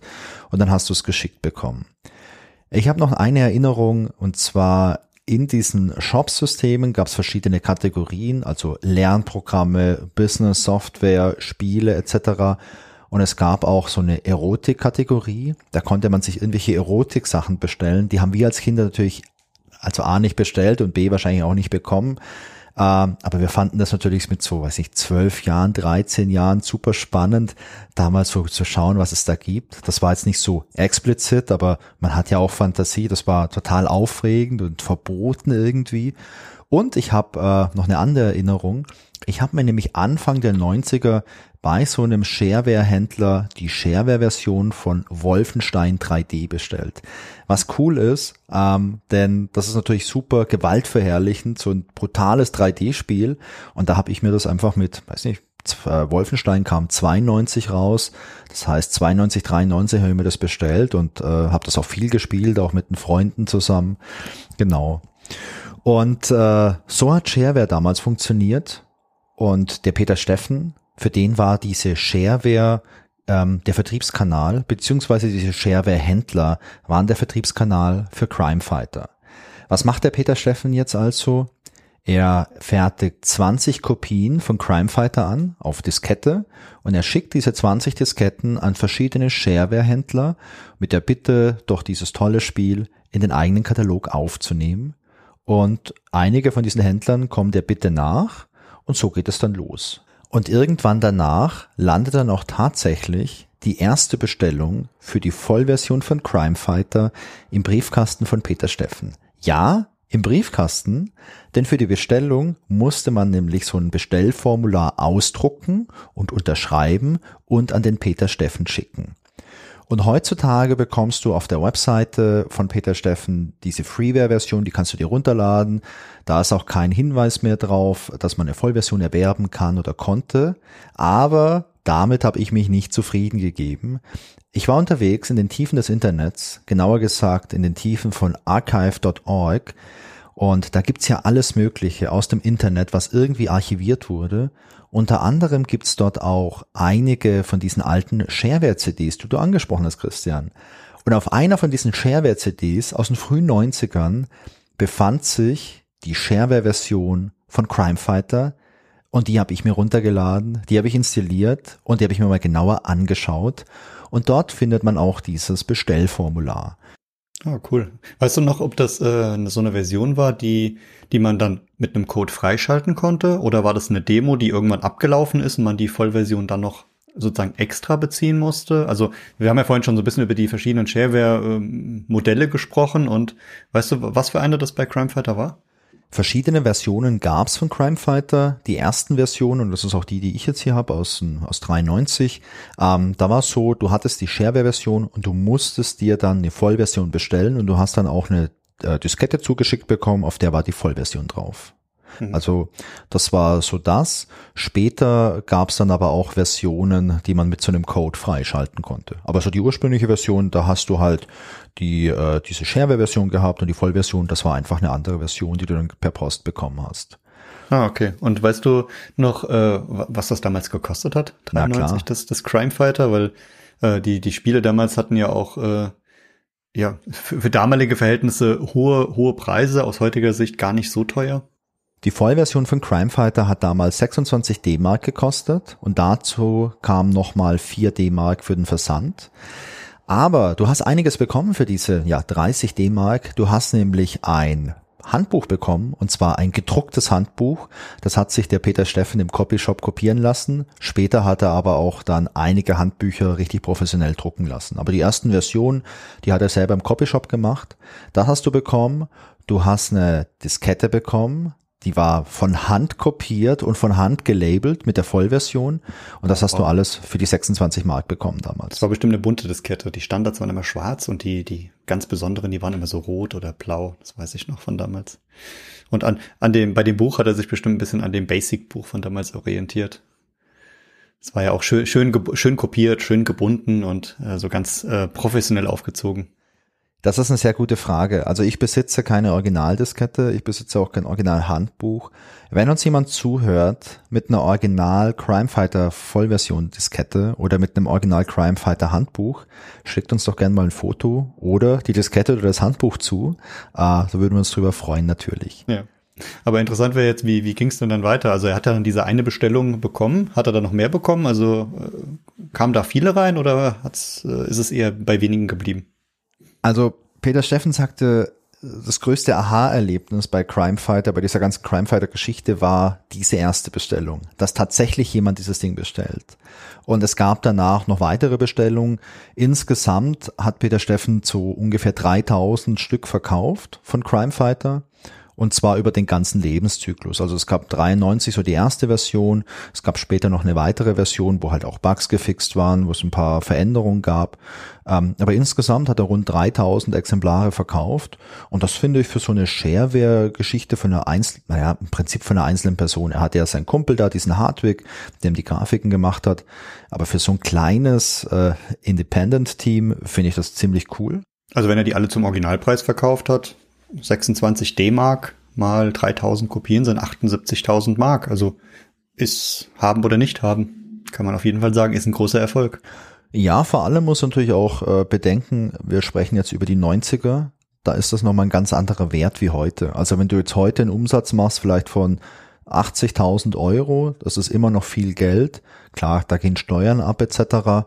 Aber im Vergleich würde ich sagen, ist der Kaufwert da schon geringer wie jetzt 1993 oder das zog sich ja über einige Jahre. Das war jetzt nicht nur 93 bei ihm. Genau. Und was du nicht, nicht vergessen darfst, er hat das als Hobbyprojekt gemacht. Das war ja nicht seine Arbeit. Also heute ist es ja so, dass Leute das dann machen und die machen das als Arbeit und wollen davon auch leben. Das heißt, die müssen auch einen gewissen Teil verdienen. Ja. Aber wie du vorhin gesagt hast, er hat damit mit 15, 14, 15 Jahren angefangen und hat es so über die nächsten Jahre als Hobby gemacht. Das heißt, er, entweder ging er noch zur Schule oder hat studiert oder hat dann äh, verschiedene andere andere Sachen noch gemacht und das war halt einfach so ein, na, nennen wir es mal Taschengeld. Ich habe damals äh, mit äh, 14, 15 Zeitungen ausgetragen und der Peter hat halt äh, Disketten verschickt. Ja, und vor allem auch Disketten kopiert. Äh, das war dann schon einiges an Arbeit. Es gibt nur eine spannende Sache, die ich bei dieser Shareware-Version entdeckt habe. Und zwar, ich habe mir mal den Bestellschein angeschaut. Denn in den ganzen Fragen, die ich äh, an Peter Steffen hatte, da hat er irgendwo geschrieben, ja, äh, dem Bestellschein, da lagen auch irgendwelche Fragen bei, so hat er sich Feedback geholt. Aber er ging nicht ein auf diese Fragen. Und ich habe mir jetzt den Bestellschein mal angeschaut und da gibt's fünf Fragen, die man beantworten kann. Und die möchte ich mal ganz kurz vorlesen, weil die finde ich ganz gut. Erste Frage, warum haben Sie registriert? Hätten Sie auch registriert, wenn der Preis höher wäre? Wie viel höher? Also das ist schon mal eine spannende Frage. Ja, stimmt. Da kommt der Kaufmann direkt raus neben dem Programmierer. Ja, ja. Zweite Frage. Sind Ihnen irgendwelche Fehler aufgefallen? Beispielsweise Programmfehler, Rechtschreibung, Kommasetzung etc. Finde ich auch cool. Da holst du direkt noch ein Feedback ab von deinen Leuten. Die dritte Frage. Welche Dinge könnten außerdem verbessert oder erweitert werden? Finde ich auch spannend. Da kannst du auch mal gucken, mhm. wenn es die Leute draußen spielen. Ich meine, jede Person, die so ein Spiel spielt, guckt ja anders drauf. Finde ich gut. Vierte Frage. Sonstige Kritiken, Vorschläge, Anmerkungen, Lobeshymnen etc. Da merkt man, dass er da noch ein bisschen jünger war. Also könnte ich mir auch gut bei mir vorstellen mit so 16, 17, so hey, was für Lobeshymnen hast du noch?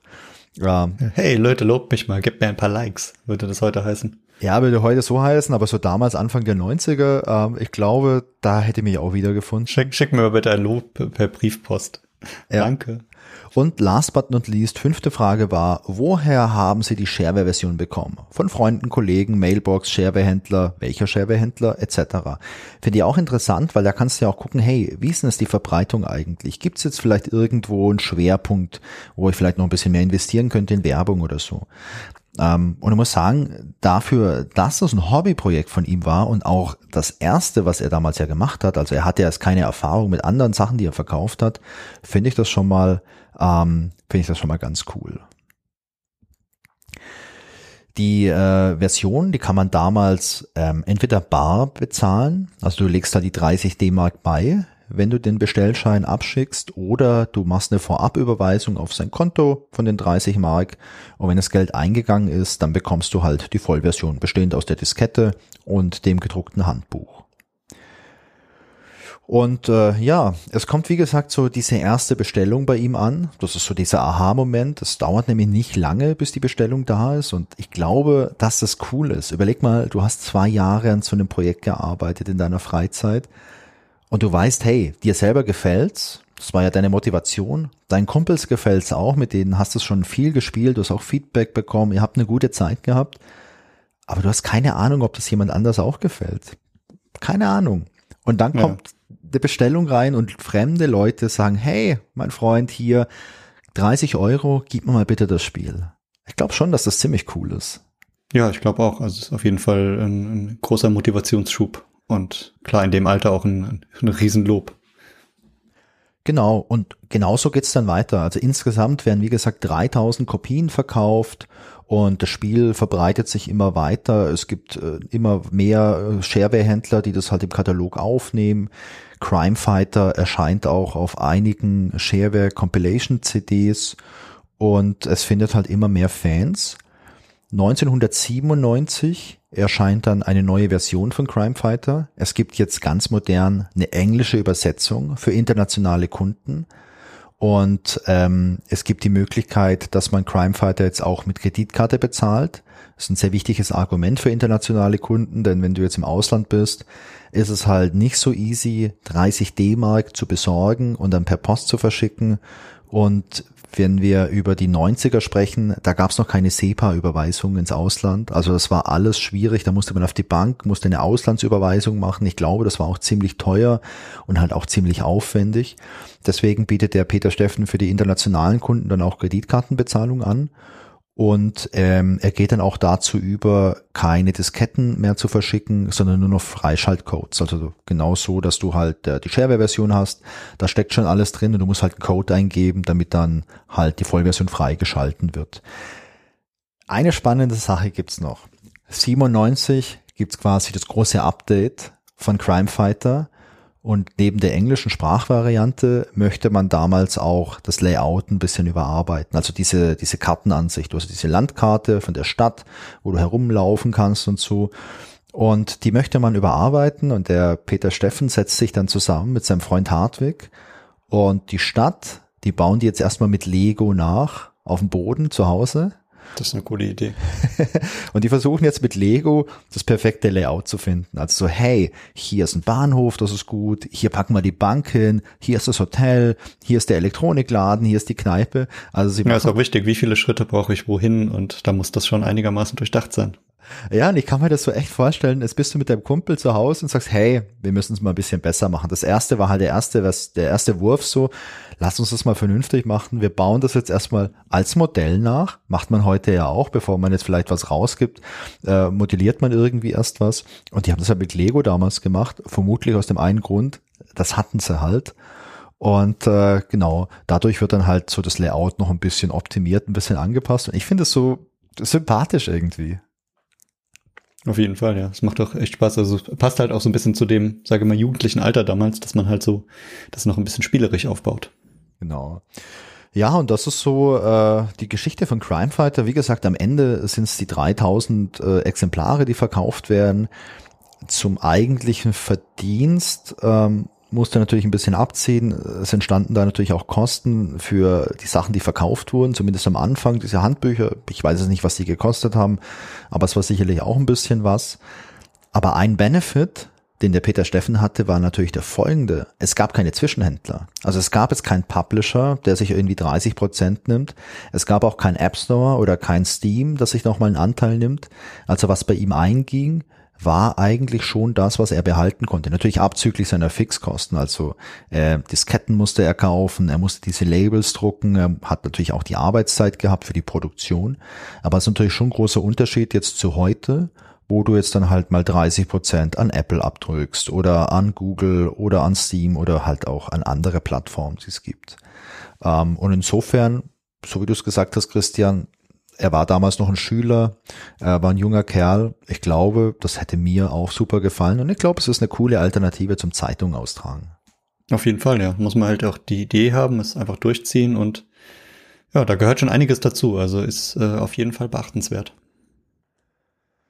Eine Sache, die ich noch interessant fand, war, wie ging es denn mit dem Peter Steffen weiter? Auf seiner Webseite habe ich gesehen, dass er einen Doktortitel hat und deswegen habe ich ihn auch gefragt, was er denn nach Crimefighter gemacht hat, ob er vielleicht im Bereich IT tätig ist, was ja naheliegend ist, wenn er schon im Alter von zehn Jahren hier äh, mit der Basic-Entwicklung auf dem C64 angefixt war. Und er hat da ein bisschen drüber erzählt ähm, er hat äh, Informatik studiert später an der Uni in Bielefeld, noch auf Diplom, genauso wie ich. Äh, hat man früher gemacht, da gab es ja noch keinen Bachelor und keinen Master. Und er hat nach seinem Studium erstmal als wissenschaftlicher Mitarbeiter noch eine Weile an der Uni gearbeitet und schließlich hat er dann dort auch 2007 promoviert im Bereich Informatik und er blieb dann noch ein bisschen an der Uni bis 2011. 2011 hat er die Uni verlassen, um in der Industrie zu arbeiten und rat mal, in welcher Art von Industrie, Christian? Ja, mit dem Background würde ich sagen, ist er bestimmt in die Spieleindustrie gegangen, oder? Exakt. Und zwar durch einen lustigen Zufall, wie ich finde. Denn äh, der Peter Steffen, der hatte zwei ehemalige Kollegen aus seiner Uni-Zeit und die haben so ein Spielestudio gegründet und zwar Game Doctors. Und man fragte damals den Peter Steffen, ob er nicht Lust hätte, dort einzusteigen und dort mitzuarbeiten. Game Doctors hatte einen großen Hit, und zwar hatten die so ein Mobile Game, das hieß Zombie Smash. Das war fürs iPhone damals.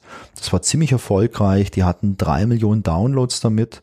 Und das war so erfolgreich, dass die Game Doctors 2012 aufgekauft wurden. Und zwar von Synga aus San Francisco. Das ist ein großer Publisher für so Mobile Games. Ähm, sagt dir der Name spontan was, Synga? Äh, ja, ich dachte mal, die heißen Zinger, aber das ist wahrscheinlich einfach nur mein Sprachfehler äh, in Bezug auf das Englische. Äh, ja, die Firma kenne ich. Ich habe sogar damals von diesem äh, Deal gehört. Äh, das war nämlich damals so ein riesengroßes Ding, dass sozusagen kleine Entwicklerstudios von großen aufgekauft werden und damit riesen viel Geld verdienen. Sozusagen junge Leute, die irgendwie eine kleine App gebaut haben und dann aufgekauft werden. Das war damals so Anfang der 2010er so ein bisschen so ein Trend. Ja. Und ich kannte äh, die Firma durch, äh, ich glaube Farmville war das. Ganz genau. Farmville wurde doch ganz viel auf Facebook damals gespielt und dann auch auf äh, Mobile. Äh, das hat sich total verbreitet. Also ich sozusagen, ich kenne das Spiel, ich habe da selbst nie viel Zeit reingesteckt, weil das Spielprinzip nicht zu meinen Favoriten gehört. Aber ich kenne ganz, ganz, ganz viele Leute, die da richtig, richtig viel Zeit reingesteckt haben. Ja, also Farmville ist, glaube ich, also war für mich das bekannteste Spiel. Ich weiß übrigens nicht, ob die jetzt Zynga oder Zynga heißen. Keine Ahnung, ist ähm, auch egal, aber ich glaube, jeder weiß, was gemeint ist. Genau, Farmville, die hatten Cityville und die hatten noch viele andere Spiele. Und der Peter Steffen, der meinte, ja, es war eine tolle Zeit damals. Also er war regelmäßig in San Francisco im Headquarter von Synga oder Zynga und äh, das hat Spaß gemacht. Ähm, das Game Studio in Bielefeld, also die Game Doctors, die wurden dann umbenannt in Synga Bielefeld, was ziemlich cool ist. Leider wurde das Studio dann zwei Jahre später zugemacht das war aber auch so ein typisches Verhalten, was man damals gekannt hat, dass so ein großer Publisher so ein kleines Studio gekauft hat, das wurde eine Weile noch weiter betrieben und dann hat man es dicht gemacht. Da gab es leider mhm. wirklich, wirklich viele damals. Genau, das war zu der Zeit normal. Also sozusagen die, die, die kleinen Entwickler haben sich da eine goldene Nase dran verdient, wollten dann weitermachen, waren dann aber irgendwann weg. Ich glaube, sozusagen das Geld hat das so ein bisschen entschädigt, aber viel weiter ist es dann nicht gegangen. Aber ja. die meisten haben dann noch mal was Neues angefangen. Ja, und als äh, Synger Bielefeld dann dicht gemacht wurde, ist äh, der Peter Steffen nach Hamburg gewechselt und zwar zu den Good Game Studios. Das ist ein deutscher äh, Entwickler oder ein deutsches Entwicklungsstudio, ähm, spezialisiert auf Mobile Games und auf Browser Games. Die Abteilung, in der der Peter Steffen dort gearbeitet hat, die wurde leider auch zwei Jahre später geschlossen wegen Umstrukturierung und er hat dann geschaut, was er machen kann, hat die Spieleindustrie dann verlassen und er arbeitet jetzt seit 2017 bei äh, Paketdienstleister und sein Team entwickelt äh, bei diesem Unternehmen die Software, die die Zusteller auf ihren Handscannern drauf haben, wo die ganzen Pakete gescannt werden. Also ist quasi weiterhin so in der IT-Branche tätig. Ah, cool, ja. Es ist halt spannend, wenn er sozusagen beruflich immer noch in der IT ist, aber dann auch ja privat in der Freizeit, je nachdem wie viel Freizeit er hat, auch noch äh, an der Spieleentwicklung ein bisschen weiterarbeitet. Ja, macht er. Ähm, wollte natürlich auch wissen, wie es weitergeht, ob er da noch Lust hat, ob ihn das immer noch interessiert. Crime Fighter ist aktuell immer noch in der Weiterentwicklung, er ist nicht so super aktiv, weil das Zeitthema ist natürlich für ihn auch ein Thema. Äh, du weißt, wie es ist. Je älter man wird, je mehr Sachen hat man irgendwie, um die man sich kümmern muss. Das ist bei uns ja nicht anders. Bei Crimefighter war es so, dass irgendwann so in den 2010ern herum die Idee entstand, Crimefighter auch für die Mobile-Plattform, also für Android und für iOS zu veröffentlichen. Ich meine, das ist naheliegend. Der Peter Steffen, der hat ja in zwei Unternehmen gearbeitet, wo es letztendlich um Mobile Gaming ging. Und dann mal wirklich so zu, zu überlegen, hey, ich mache das beruflich jetzt, ähm, vielleicht kann ich meine alten privaten Sachen da auch irgendwie portieren oder vielleicht neu implementieren. Ähm, das war dann naheliegend. Er hat dann die Idee gehabt oder hat sich dazu entschieden, dass er A Crime Fighter auch veröffentlichen möchte für Android und für iOS. Und ähm, er hat sich aber nicht direkt dran gemacht, das zu portieren. Er hat erst ein kleines anderes Spiel entwickelt, das hieß Swipe the Birds und hat dann danach Crime Fighter portiert für iOS und für Android und das erschien 2015 und das ist so ein Free-to-Play-Spiel, das habe ich am Anfang schon mal ganz kurz gesagt. Du kannst es runterladen, kannst es umsonst spielen und du kannst dir für ein paar Euro noch so ein paar Extras kaufen. Also du kannst entweder so ein Trinkgeld geben oder du kannst irgendwie so die, weiß nicht, maximale Anzahl der Runden kannst du erhöhen, beziehungsweise freischalten, dass es beliebig ist. Und ich glaube, du kannst ja auch noch für einen Euro äh, die Handgranaten freischalten. Ich glaube, die hm. sind sonst auch nicht dabei. Genau, ähm, das hat er gemacht die Spieleentwicklung an sich, die ist weiterhin ein Hobby von ihm und er meinte, dass er an so einer Multiplayer-Version von Crime Fighter tüftelt, die vielleicht irgendwann mal erscheint. Also er hat da auch schon ein bisschen was gemacht, aber es ist halt jetzt nichts, was wirklich planbar ist, wo man sagt, okay, das kommt nächstes Jahr oder übernächstes. Das ist ja bei ich so vermute, das Problem ist auch, dass die Ansprüche da immer so ein bisschen weiter wachsen. Das heißt, man macht dann was und will es dann natürlich auch nach den vielen Jahren immer noch so ein Stück besser machen und ein bisschen anders und äh, ich glaube, dass man dann so in so einen Strudel reingerät, es immer noch besser machen zu wollen.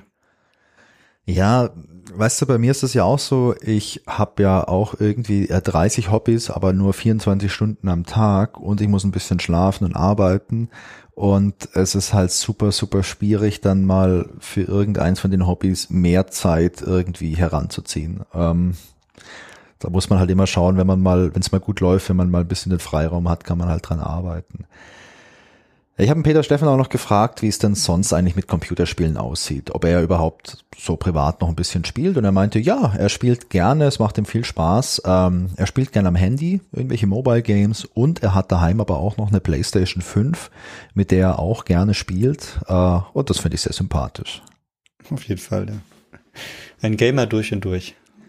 Ja, der äh, zumindest mal einige Jahre hauptberuflich in der Spieleindustrie tätig war zum Schluss von dem Interview habe ich ihn gefragt, warum man sich jetzt Crime Fighter heute nach 30 Jahren überhaupt nochmal anschauen sollte. Und er meinte, vor 30 Jahren hatten die Kinder und die Jugendlichen viel Freude damit, gemeinsame Stunden vor dem PC zu verbringen. Und gerade von diesem gemeinschaftlichen Aspekt hört er immer wieder, wenn er mal von so ehemaligen Spielern hört. Und ich finde, das ist auch was, was ich unterschreiben kann. Gemeinschaftlich damit spielen, das macht Spaß. Und ich finde auch, das ist eine Sache, die jetzt auch bei unserem Gespräch, finde ich, rauskam. Also wenn, da macht's wirklich Bock, spiel mit Leuten zusammen, setz dich vor einen Rechner, mach das. Weil so Singleplayer reizt mich persönlich gar nicht so. Also für mich war die Nostalgie ziemlich stark, als ich es nochmal gespielt habe. Aber Christian, ich freue mich drauf, wenn wir uns das nächste Mal sehen, dann müssen wir auf jeden Fall eine Runde Crime Fighter gemeinsam am Rechner spielen. Auf jeden Fall, ja. Also habe ich ja am Anfang gesagt, bei dem Spiel ging es mir auch so. Alleine ist es schön, einen Einblick zu bekommen und da zu spielen, aber wenn man natürlich ein gewisses Ziel hat und auch gewinnen will, ähm, ist es zu zweit oder zu dritt, zu viert besser. Und so dieses Feeling von damals gemeinsam an einem Computer zu sitzen, hat ja auch eine ganz besondere äh, Atmosphäre. Absolut. da kann man Spiele übers Internet spielen und das ist auch, auch toll und schön und äh, hilft uns ja auch bekanntlich äh, aufgrund der Entfernung sehr gut weiter. Aber auch gemeinsam an einem Computer oder gemeinsam an der gleichen Konsole, zu sitzen, äh, ist auf jeden Fall äh, viel wert. Ja, also mir macht das auch viel Spaß. Ich habe das nicht oft, dass ich jetzt hier bei mir zu Hause gemeinsam am Computer oder gemeinsam an der Playstation äh, spiele, aber jedes Mal, wenn es sich ergibt, äh, finde ich es immer schön. Christian, jetzt habe ich viel erzählt über die Geschichte von Crime Fighter. Ähm, hast du vielleicht noch was zur Technik von Crime Fighter, das du uns erzählen kannst? Na klar. Da können wir so ein bisschen äh, an das anknüpfen, was wir auch schon gesagt haben. Also Crime Fighter ist natürlich ein älteres Spiel, ja, ist, ist damals Anfang der, der 90er en, entstanden. Und ja, zu der, zu der Entstehung kann man auf jeden Fall sagen, es wurde entwickelt in Turbo Pascal 6. Turbo Pascal ist eine Programmiersprache, die kam in der Version 1 im November 83 raus. Da hat sich das Ganze von der Firma Borland damals ergeben. Und ja, die wollten halt etwas Besseres schaffen als das, was schon auf dem Markt war. Und äh, dann wurde die erstmal für die für die typischen IBM-kompatiblen PCs, wie es damals hieß, gemacht. Und für DOS äh, wurde das dann äh, wurde ein Interpreter mitgeliefert, um halt professionelle Programme zu schreiben. Das war dann so die Idee. Ja, und dann wurden die immer weiterentwickelt. Dann kam Folgeversion, Version 2, 3, 4 und so weiter. Und ähm, ja, Crime Fighter wurde mit Version 6 entwickelt, die im November 1990 rauskam und äh, eine der ersten ähm, grafischen Oberflächen hatte, so dass man da auch schon ein bisschen was sieht und nicht nur alles rein textbasiert ist. Ähm, ansonsten könnte man wahrscheinlich Turbo Pascal hier eine eigene Folge widmen, aber ich glaube, das äh, wird an der Stelle ein bisschen zu ausschweifend. Zwei kleine Ergänzungen, Christian. A, wir müssen Turbo Pascal mal eine eigene Folge widmen, weil ich noch ganz viele Erinnerungen an Turbo Pascal habe. Und B, du hast gerade so flapsig gesagt, grafische Oberfläche. Ich glaube, wir müssen ganz kurz mal klar machen, was das bedeutet. Nicht, dass Leute, die uns zuhören, denken, wir sprechen hier über Grafik. Die grafische Oberfläche, das war der Textmodus. Also, es, also erinnerst du dich noch? Genau, dran? die natürlich die grafische, also grafische Textoberfläche im Sinne von 1990. Ja, das bedeutet einfach, man hat nicht nur einen schwarzen Hintergrund mit weißem oder grünem Text gesehen, sondern es war halt eine Oberfläche mit einem blauen Hintergrund und es war eine Art Menü und man konnte es dann teilweise schon mit der Maus bedienen. Ja. Und man hatte halt äh, wirklich, ja, so wie hat man das damals genannt, Steuerelemente ähm, und man konnte äh, ja, man hat halt einfach ein bisschen mehr, bisschen mehr auf dem Bildschirm gesehen und konnte einfach verschiedene Dinge auch äh, anklicken und nicht nur ihm Befehle geben.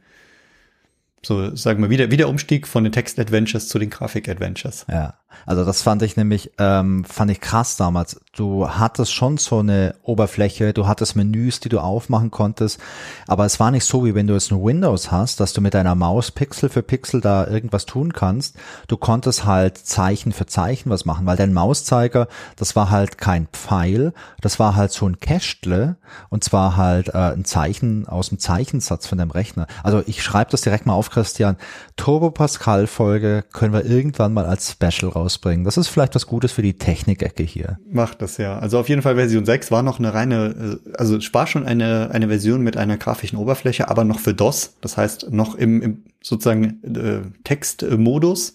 Ähm, zum gleichen Zeitpunkt, 1990, kam aber auch Turbo Pascal für Windows 1.0 raus. Das heißt, die haben dann mit dieser grafischen Oberfläche für DOS, haben sie auch überlegt, ah, okay, da können wir auch was für Windows machen. Und das hat sich dann da auch ein bisschen verbessert. Die erste richtige professionelle Variante äh, für äh, mit, mit richtiger grafischer Oberfläche, die dann sozusagen Windows basiert ist, das war dann Version 7. Ja, und äh, neben der Entwicklung mit Turbo Pascal gab es natürlich auch noch den zweiten wichtigen Punkt, die Grafiken. Und die Grafiken wurden von dem äh, Freund von Peter, vom Hartwig, ähm, gezeichnet, und zwar mit dem Programm Deluxe Paint. Äh, jeder von euch kennt den Namen Paint wahrscheinlich so ein bisschen von den äh, alten und heutigen Windows-Versionen. Aber Deluxe Paint ist ein komplett anderes Programm, hat nur natürlich einen sehr ähnlichen Namen. Ähm, Deluxe Paint wurde als Zeichenprogramm ähm, 1985 von EA, von Electronic Arts entwickelt. Und äh, damals kam das raus für den für verschiedene Amiga-Versionen, für den Apple II, auch für DOS gab es dann verschiedene Versionen, äh, die dann auch über die Zeit äh, weiterentwickelt wurden. Und ja, damit hat er seine Pixel-Grafiken im, im Bitmap-Stil äh, entwickelt und hat dann da zu der schönen Crime Fighter-Grafik äh, beigetragen. Ja, und ich glaube, Deluxe Paint war damals so der große Standard für die ganzen Computerspiele. Also sei es jetzt Lemmings oder irgendein eins von diesen ganzen Adventures von LucasArts, die wir schon besprochen haben. Ja, Deluxe Monkey Paint. Island, der ja. sozusagen der, der, typisch, die typische Guybrush äh, Threepwood Grafik, die wurde auch mit Deluxe Paint entworfen. Genau. Da hatten wir in der alten Folge mal drüber gesprochen, ja. über die äh, Guybrush äh, BBM Datei wie die entstanden ist und wie der Name Guybrush überhaupt entstanden ist. Also, da sind ja die ganzen Legenden und Mythen ranken sich darum. Ja, genau. Hört gern mal rein, dann erfahrt ihr, dass es nicht so war, dass die Dateiendung .brush war, sondern dass es einen anderen Grund hatte, weswegen Guybrush so heißt. Genau, und dann hattest du, Wolfgang, in deinem Interview mit dem äh, Peter noch äh, eine Frage gestellt, oder? Wenn ich das richtig gesehen habe. Genau. Was seine größte Herausforderung bei der Entwicklung war. Und da ist es zu so einem äh, ja, in, interessanten Technikfakt gekommen. Willst du den kurz erklären? Sehr gerne. Also wie gesagt, ich habe gefragt, was waren die größte Herausforderung bei der Entwicklung? Und da meint er, und ich zitiere das mal ganz kurz, die Version von 1997 war so groß geworden, dass ich das Programm nicht mehr mit der gleichen Speicherkonfiguration kompilieren und ausführen konnte. Ich musste dann das Programm kompilieren, dann die Konfiguration ändern, dann den Rechner neu booten, dann die Resultate ausprobieren und dann wieder den Rechner neu booten, um weiter programmieren zu können. Heute undenkbar. Und das finde ich das cool ist irgendwie. Lustig, ja. Das äh, erinnert aber ein, ein bisschen an damals, äh, so der, der typische Spruch, der damals entstanden ist, beim nächsten Boot wird alles gut. Und äh, der passt hier sehr, sehr gut. Und ich glaube, da ist auch ziemlich viel Zeit einfach drauf gegangen, weil die Bootvorgänge damals haben ja auch noch um einiges länger gedauert als heute. Ja klar, überleg mal, du hättest heute sowas, dass du hier entwickelst und dann musst du eine Konfiguration verändern, du musst neu starten, dann kannst du das ausprobieren, kannst es laufen lassen, dann musst du wieder die Konfiguration anpassen, musst du wieder neu starten, da wirst du wahnsinnig. Genau, dann habe ich noch ein paar kleine Fakten aus der Anleitung. Und zwar die Systemanforderungen. Also man braucht damals einen PC in, im, im XT oder AT äh, mit mindestens 512 Kilobyte RAM oder RAM. Ähm, auch aus heutiger Sicht sehr, sehr klein, aber damals war das, war das einiges. Dann eine EGA oder VGA Grafikkarte, natürlich eine Festplatte im Computer und die Maus wurde empfohlen. Ähm, das war auch in einem der ersten Screens, ob man das Spiel mit Tastatur nur spielen will oder auch mit Maus. Ich habe es mit Mausunterstützung gespielt und ich glaube, mit Maus macht es ein bisschen mehr Spaß, man kommt schneller zurecht. Aber es geht auch nur mit Tastatur, was ich auch ein, ein cooles Feature für damals fand. Oh ja, dann gibt's noch einen kleinen Hinweis in der Anleitung. Und zwar steht dort, beim Testen auf einem VGA-Monorechner traten ein paar kleine Fehler mit der Hintergrundfarbe auf. Diese traten aber nur bei diesem Rechner auf. Leider stand mir kein anderer VGA-Monorechner zur Verfügung, um die Fehler eindeutig auf den monochromen Monitor zurückzuführen. Eine andere Erklärung kann ich mir allerdings nicht vorstellen. Ich hoffe, dass ich diesen Fehler in einer der nächsten Versionen behoben habe.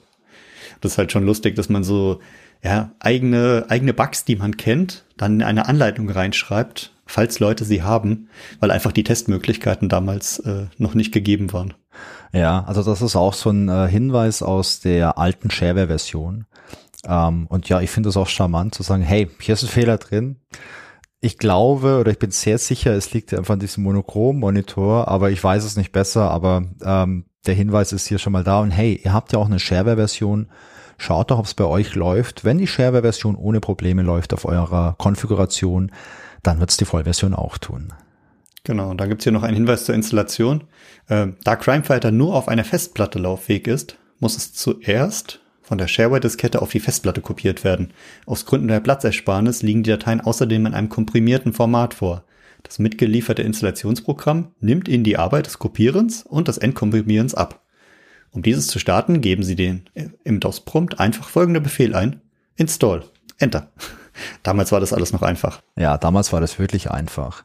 Und bei der Installationsanleitung steht auch noch, wenn Sie auf die Titelgrafiken der einzelnen Häuser verzichten, dann belegt das Spiel circa 0,7 Megabyte weniger auf der Festplatte.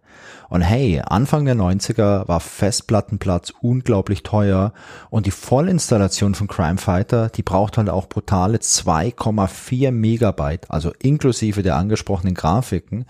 Und wenn du jetzt nicht mehr so viel frei hast, dann kannst du auf die Grafiken verzichten und dann sparst du dir halt 0,7 Megabyte. Ziemlich cool. Auf jeden Fall, ja. Also wenn ich es überlege, mein erster Computer, der hatte eine 100 Megabyte Festplatte und da sind 2,4 Megabyte halt schon äh, viel Platz. Da musste man schon ein bisschen wirtschaften, wenn da noch ein Betriebssystem drauf sollte und dann halt ein paar Spiele. Ja, ähm, mein erster Com nicht mein erster Computer, aber mein erster Computer mit Festplatte waren 286er mit einer 20 Megabyte Festplatte.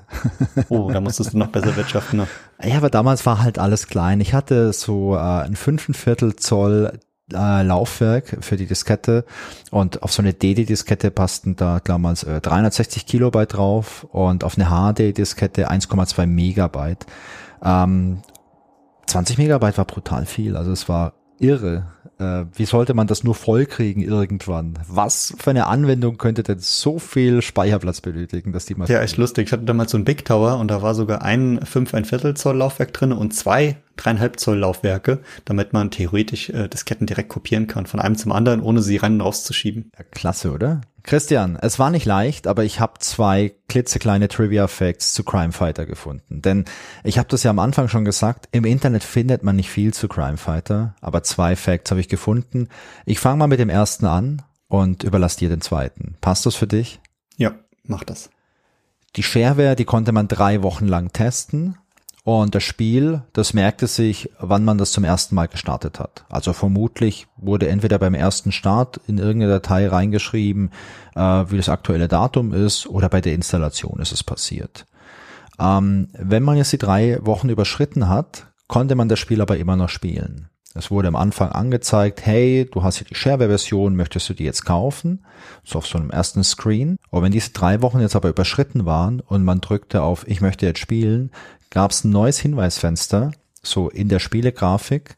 Und da war ein Bild, und zwar sah man einen Hund, der stand hier auf den Hinterbeinen und streckte die Zunge raus. Und äh, rechts von diesem Hund war eine Pistole abgebildet, die auf den Kopf zielt von dem Hund. In der Titelzeile steht Warnung, Warnung. Und dann steht da, haben Sie denn eben diese Meldung nicht gelesen?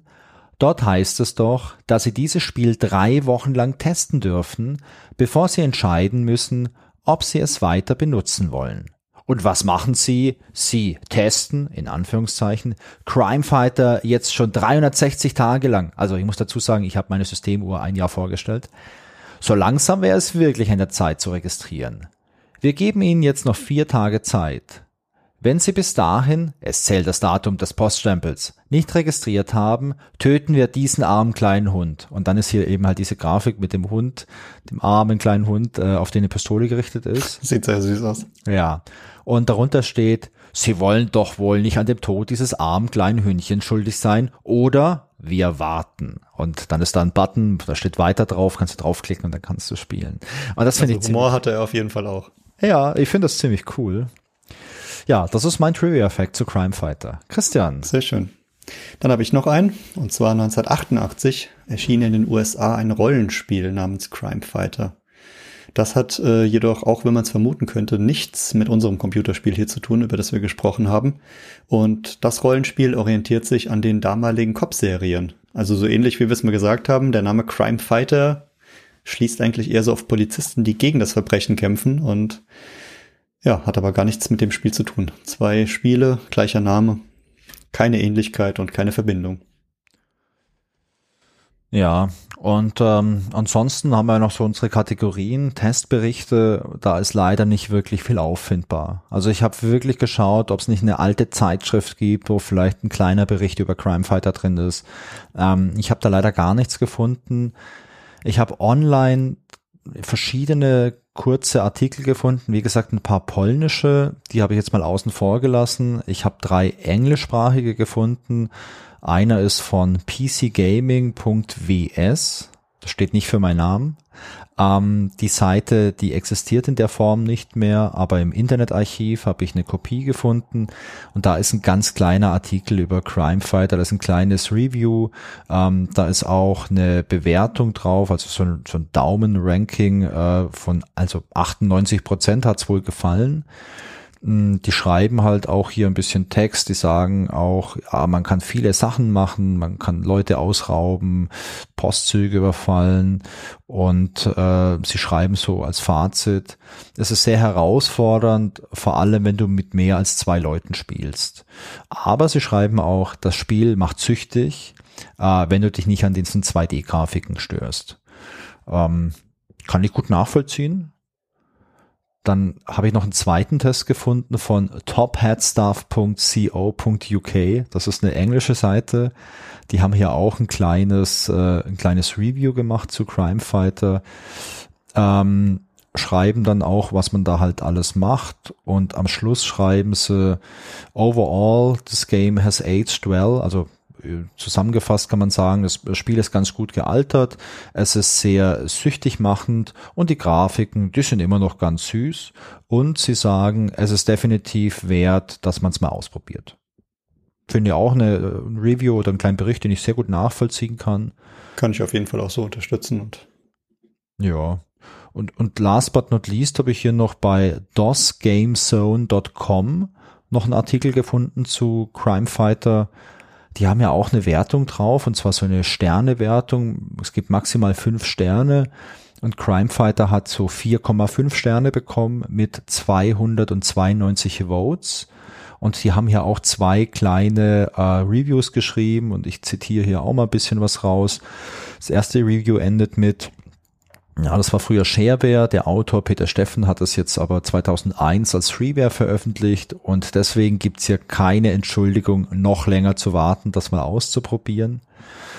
Und das zweite Review, das endet mit dem Fazit, das Game macht sehr süchtig, sobald du mal richtig im Spiel drin bist. Und ich finde, Christian, das passt doch auch ganz gut zu deiner Erfahrung, oder? Wir hatten ja schon so ein bisschen drüber gesprochen, äh, wie hat's mir gefallen, wie ist mein Fazit. Ich habe am Anfang erzählt, wie ich reingekommen bin. Ich habe es jetzt natürlich nur relativ kurz gespielt, also knappe zwei Stunden. Ja. Ähm, aber ich, ich kann sagen, es ist ein äh, ja erstaunlich äh, schönes Spiel, sehr liebevoll gemacht und es hat mich äh, auf jeden Fall angeregt, weiterzuspielen. Und ähm, natürlich ich glaube, das ist mit mehreren Leuten, also gerade zu zweit, deswegen ich freue mich drauf, wenn wir es zu zweit spielen, weil ich glaube, das macht äh, richtig Spaß, weil man dann halt so ein bisschen Konkurrenz hat. Man sieht halt auch, wie spielt der andere, was hat der für eine Taktik, wie kann ich vorgehen. Wenn man dann noch so ein paar Tricks und Kniffe kennt, wie man äh, eine eigene Taktik entwickelt, kann ich mir vorstellen, dass das richtig viel Spaß macht und da man zu zweit bestimmt zwei, drei, vier, fünf Stunden äh, Spaß dran hat, um das Spiel äh, schön zu spielen. Ähm, ja, also sozusagen vom, vom ersten Eindruck, dadurch, dass ich es ja gar nicht kannte, äh, bis jetzt so mit ein bisschen mehr Überblick, muss ich sagen, gefällt es mir sehr, sehr gut. Ich kann auch die Wertung, die du eben vorgelesen hast, äh, sehr gut äh, nachvollziehen. Und ähm, ja, ein sehr, sehr schönes Spiel und äh, passend zu der Zeit, in der es entwickelt wurde. Und lässt sich erstaunlich gut heute noch spielen. Also ist im Vergleich zu manchen anderen Spielen durch diese schöne 2D-Grafik, diese einfache Grafik, sehr gut gealtert. Ja, dann schließe ich mich mit meinem Fazit mal an. Also alles, was du gesagt hast, kann ich total gut nachvollziehen. Ähm, mein Fazit, es ist eine schöne Kindheitserinnerung, das Spiel. Also ich habe mich wirklich gefreut, das dann äh, vor einiger Zeit mal wieder in die Finger zu bekommen. Ich habe mich jetzt auch gefreut, mal äh, ein bisschen Kontakt da zu dem Peter Steffen zu haben, der das damals entwickelt hat und finde die Geschichte auch total cool. Denn als ich das damals gespielt habe mit meinen Kumpels, ähm, wir haben ja auch nicht drüber nachgedacht, ob das Spiel jetzt irgendwie ein Erwachsener entwickelt hat oder vielleicht auch ein Jugendlicher. Das war uns ja völlig egal. Wir haben es halt gespielt und wir haben relativ viel Zeit investiert. Und ähm, was mir in dem Spiel gefällt, ist, es hat einen lustigen Humor, weil es schon so, ja, es ist schon so eine brutale Welt, in der man da ist. Man hat diese Großmütter mit den Maschinengewehren, was komplett absurd ist. Man kann Kinder entführen und dann äh, an die Kneipe verkaufen als billige Arbeitskraft. Ähm, aber es ist trotzdem ein cooles virtuelles Brettspiel und so sehe ich das. Es ist irgendwie so ein Brettspiel oder vielleicht auch so ein bisschen GTA als, als digitales Brettspiel und da funktioniert es für mich immer noch Und vor allem funktioniert es für mich, wenn man es halt mit anderen Leuten spielt. Ähm, und genauso würde ich es auch empfehlen. Also wenn ihr jetzt äh, Interesse habt an dem Spiel, schaut es euch gern mal an. Ähm, aber richtig Spaß macht's, wenn ihr das mit eurem Partner oder mit eurer Partnerin oder mit der ganzen Familie oder mit Freunden spielt. Ähm, dann habt ihr da einfach nochmal ein ganz anderes Erlebnis.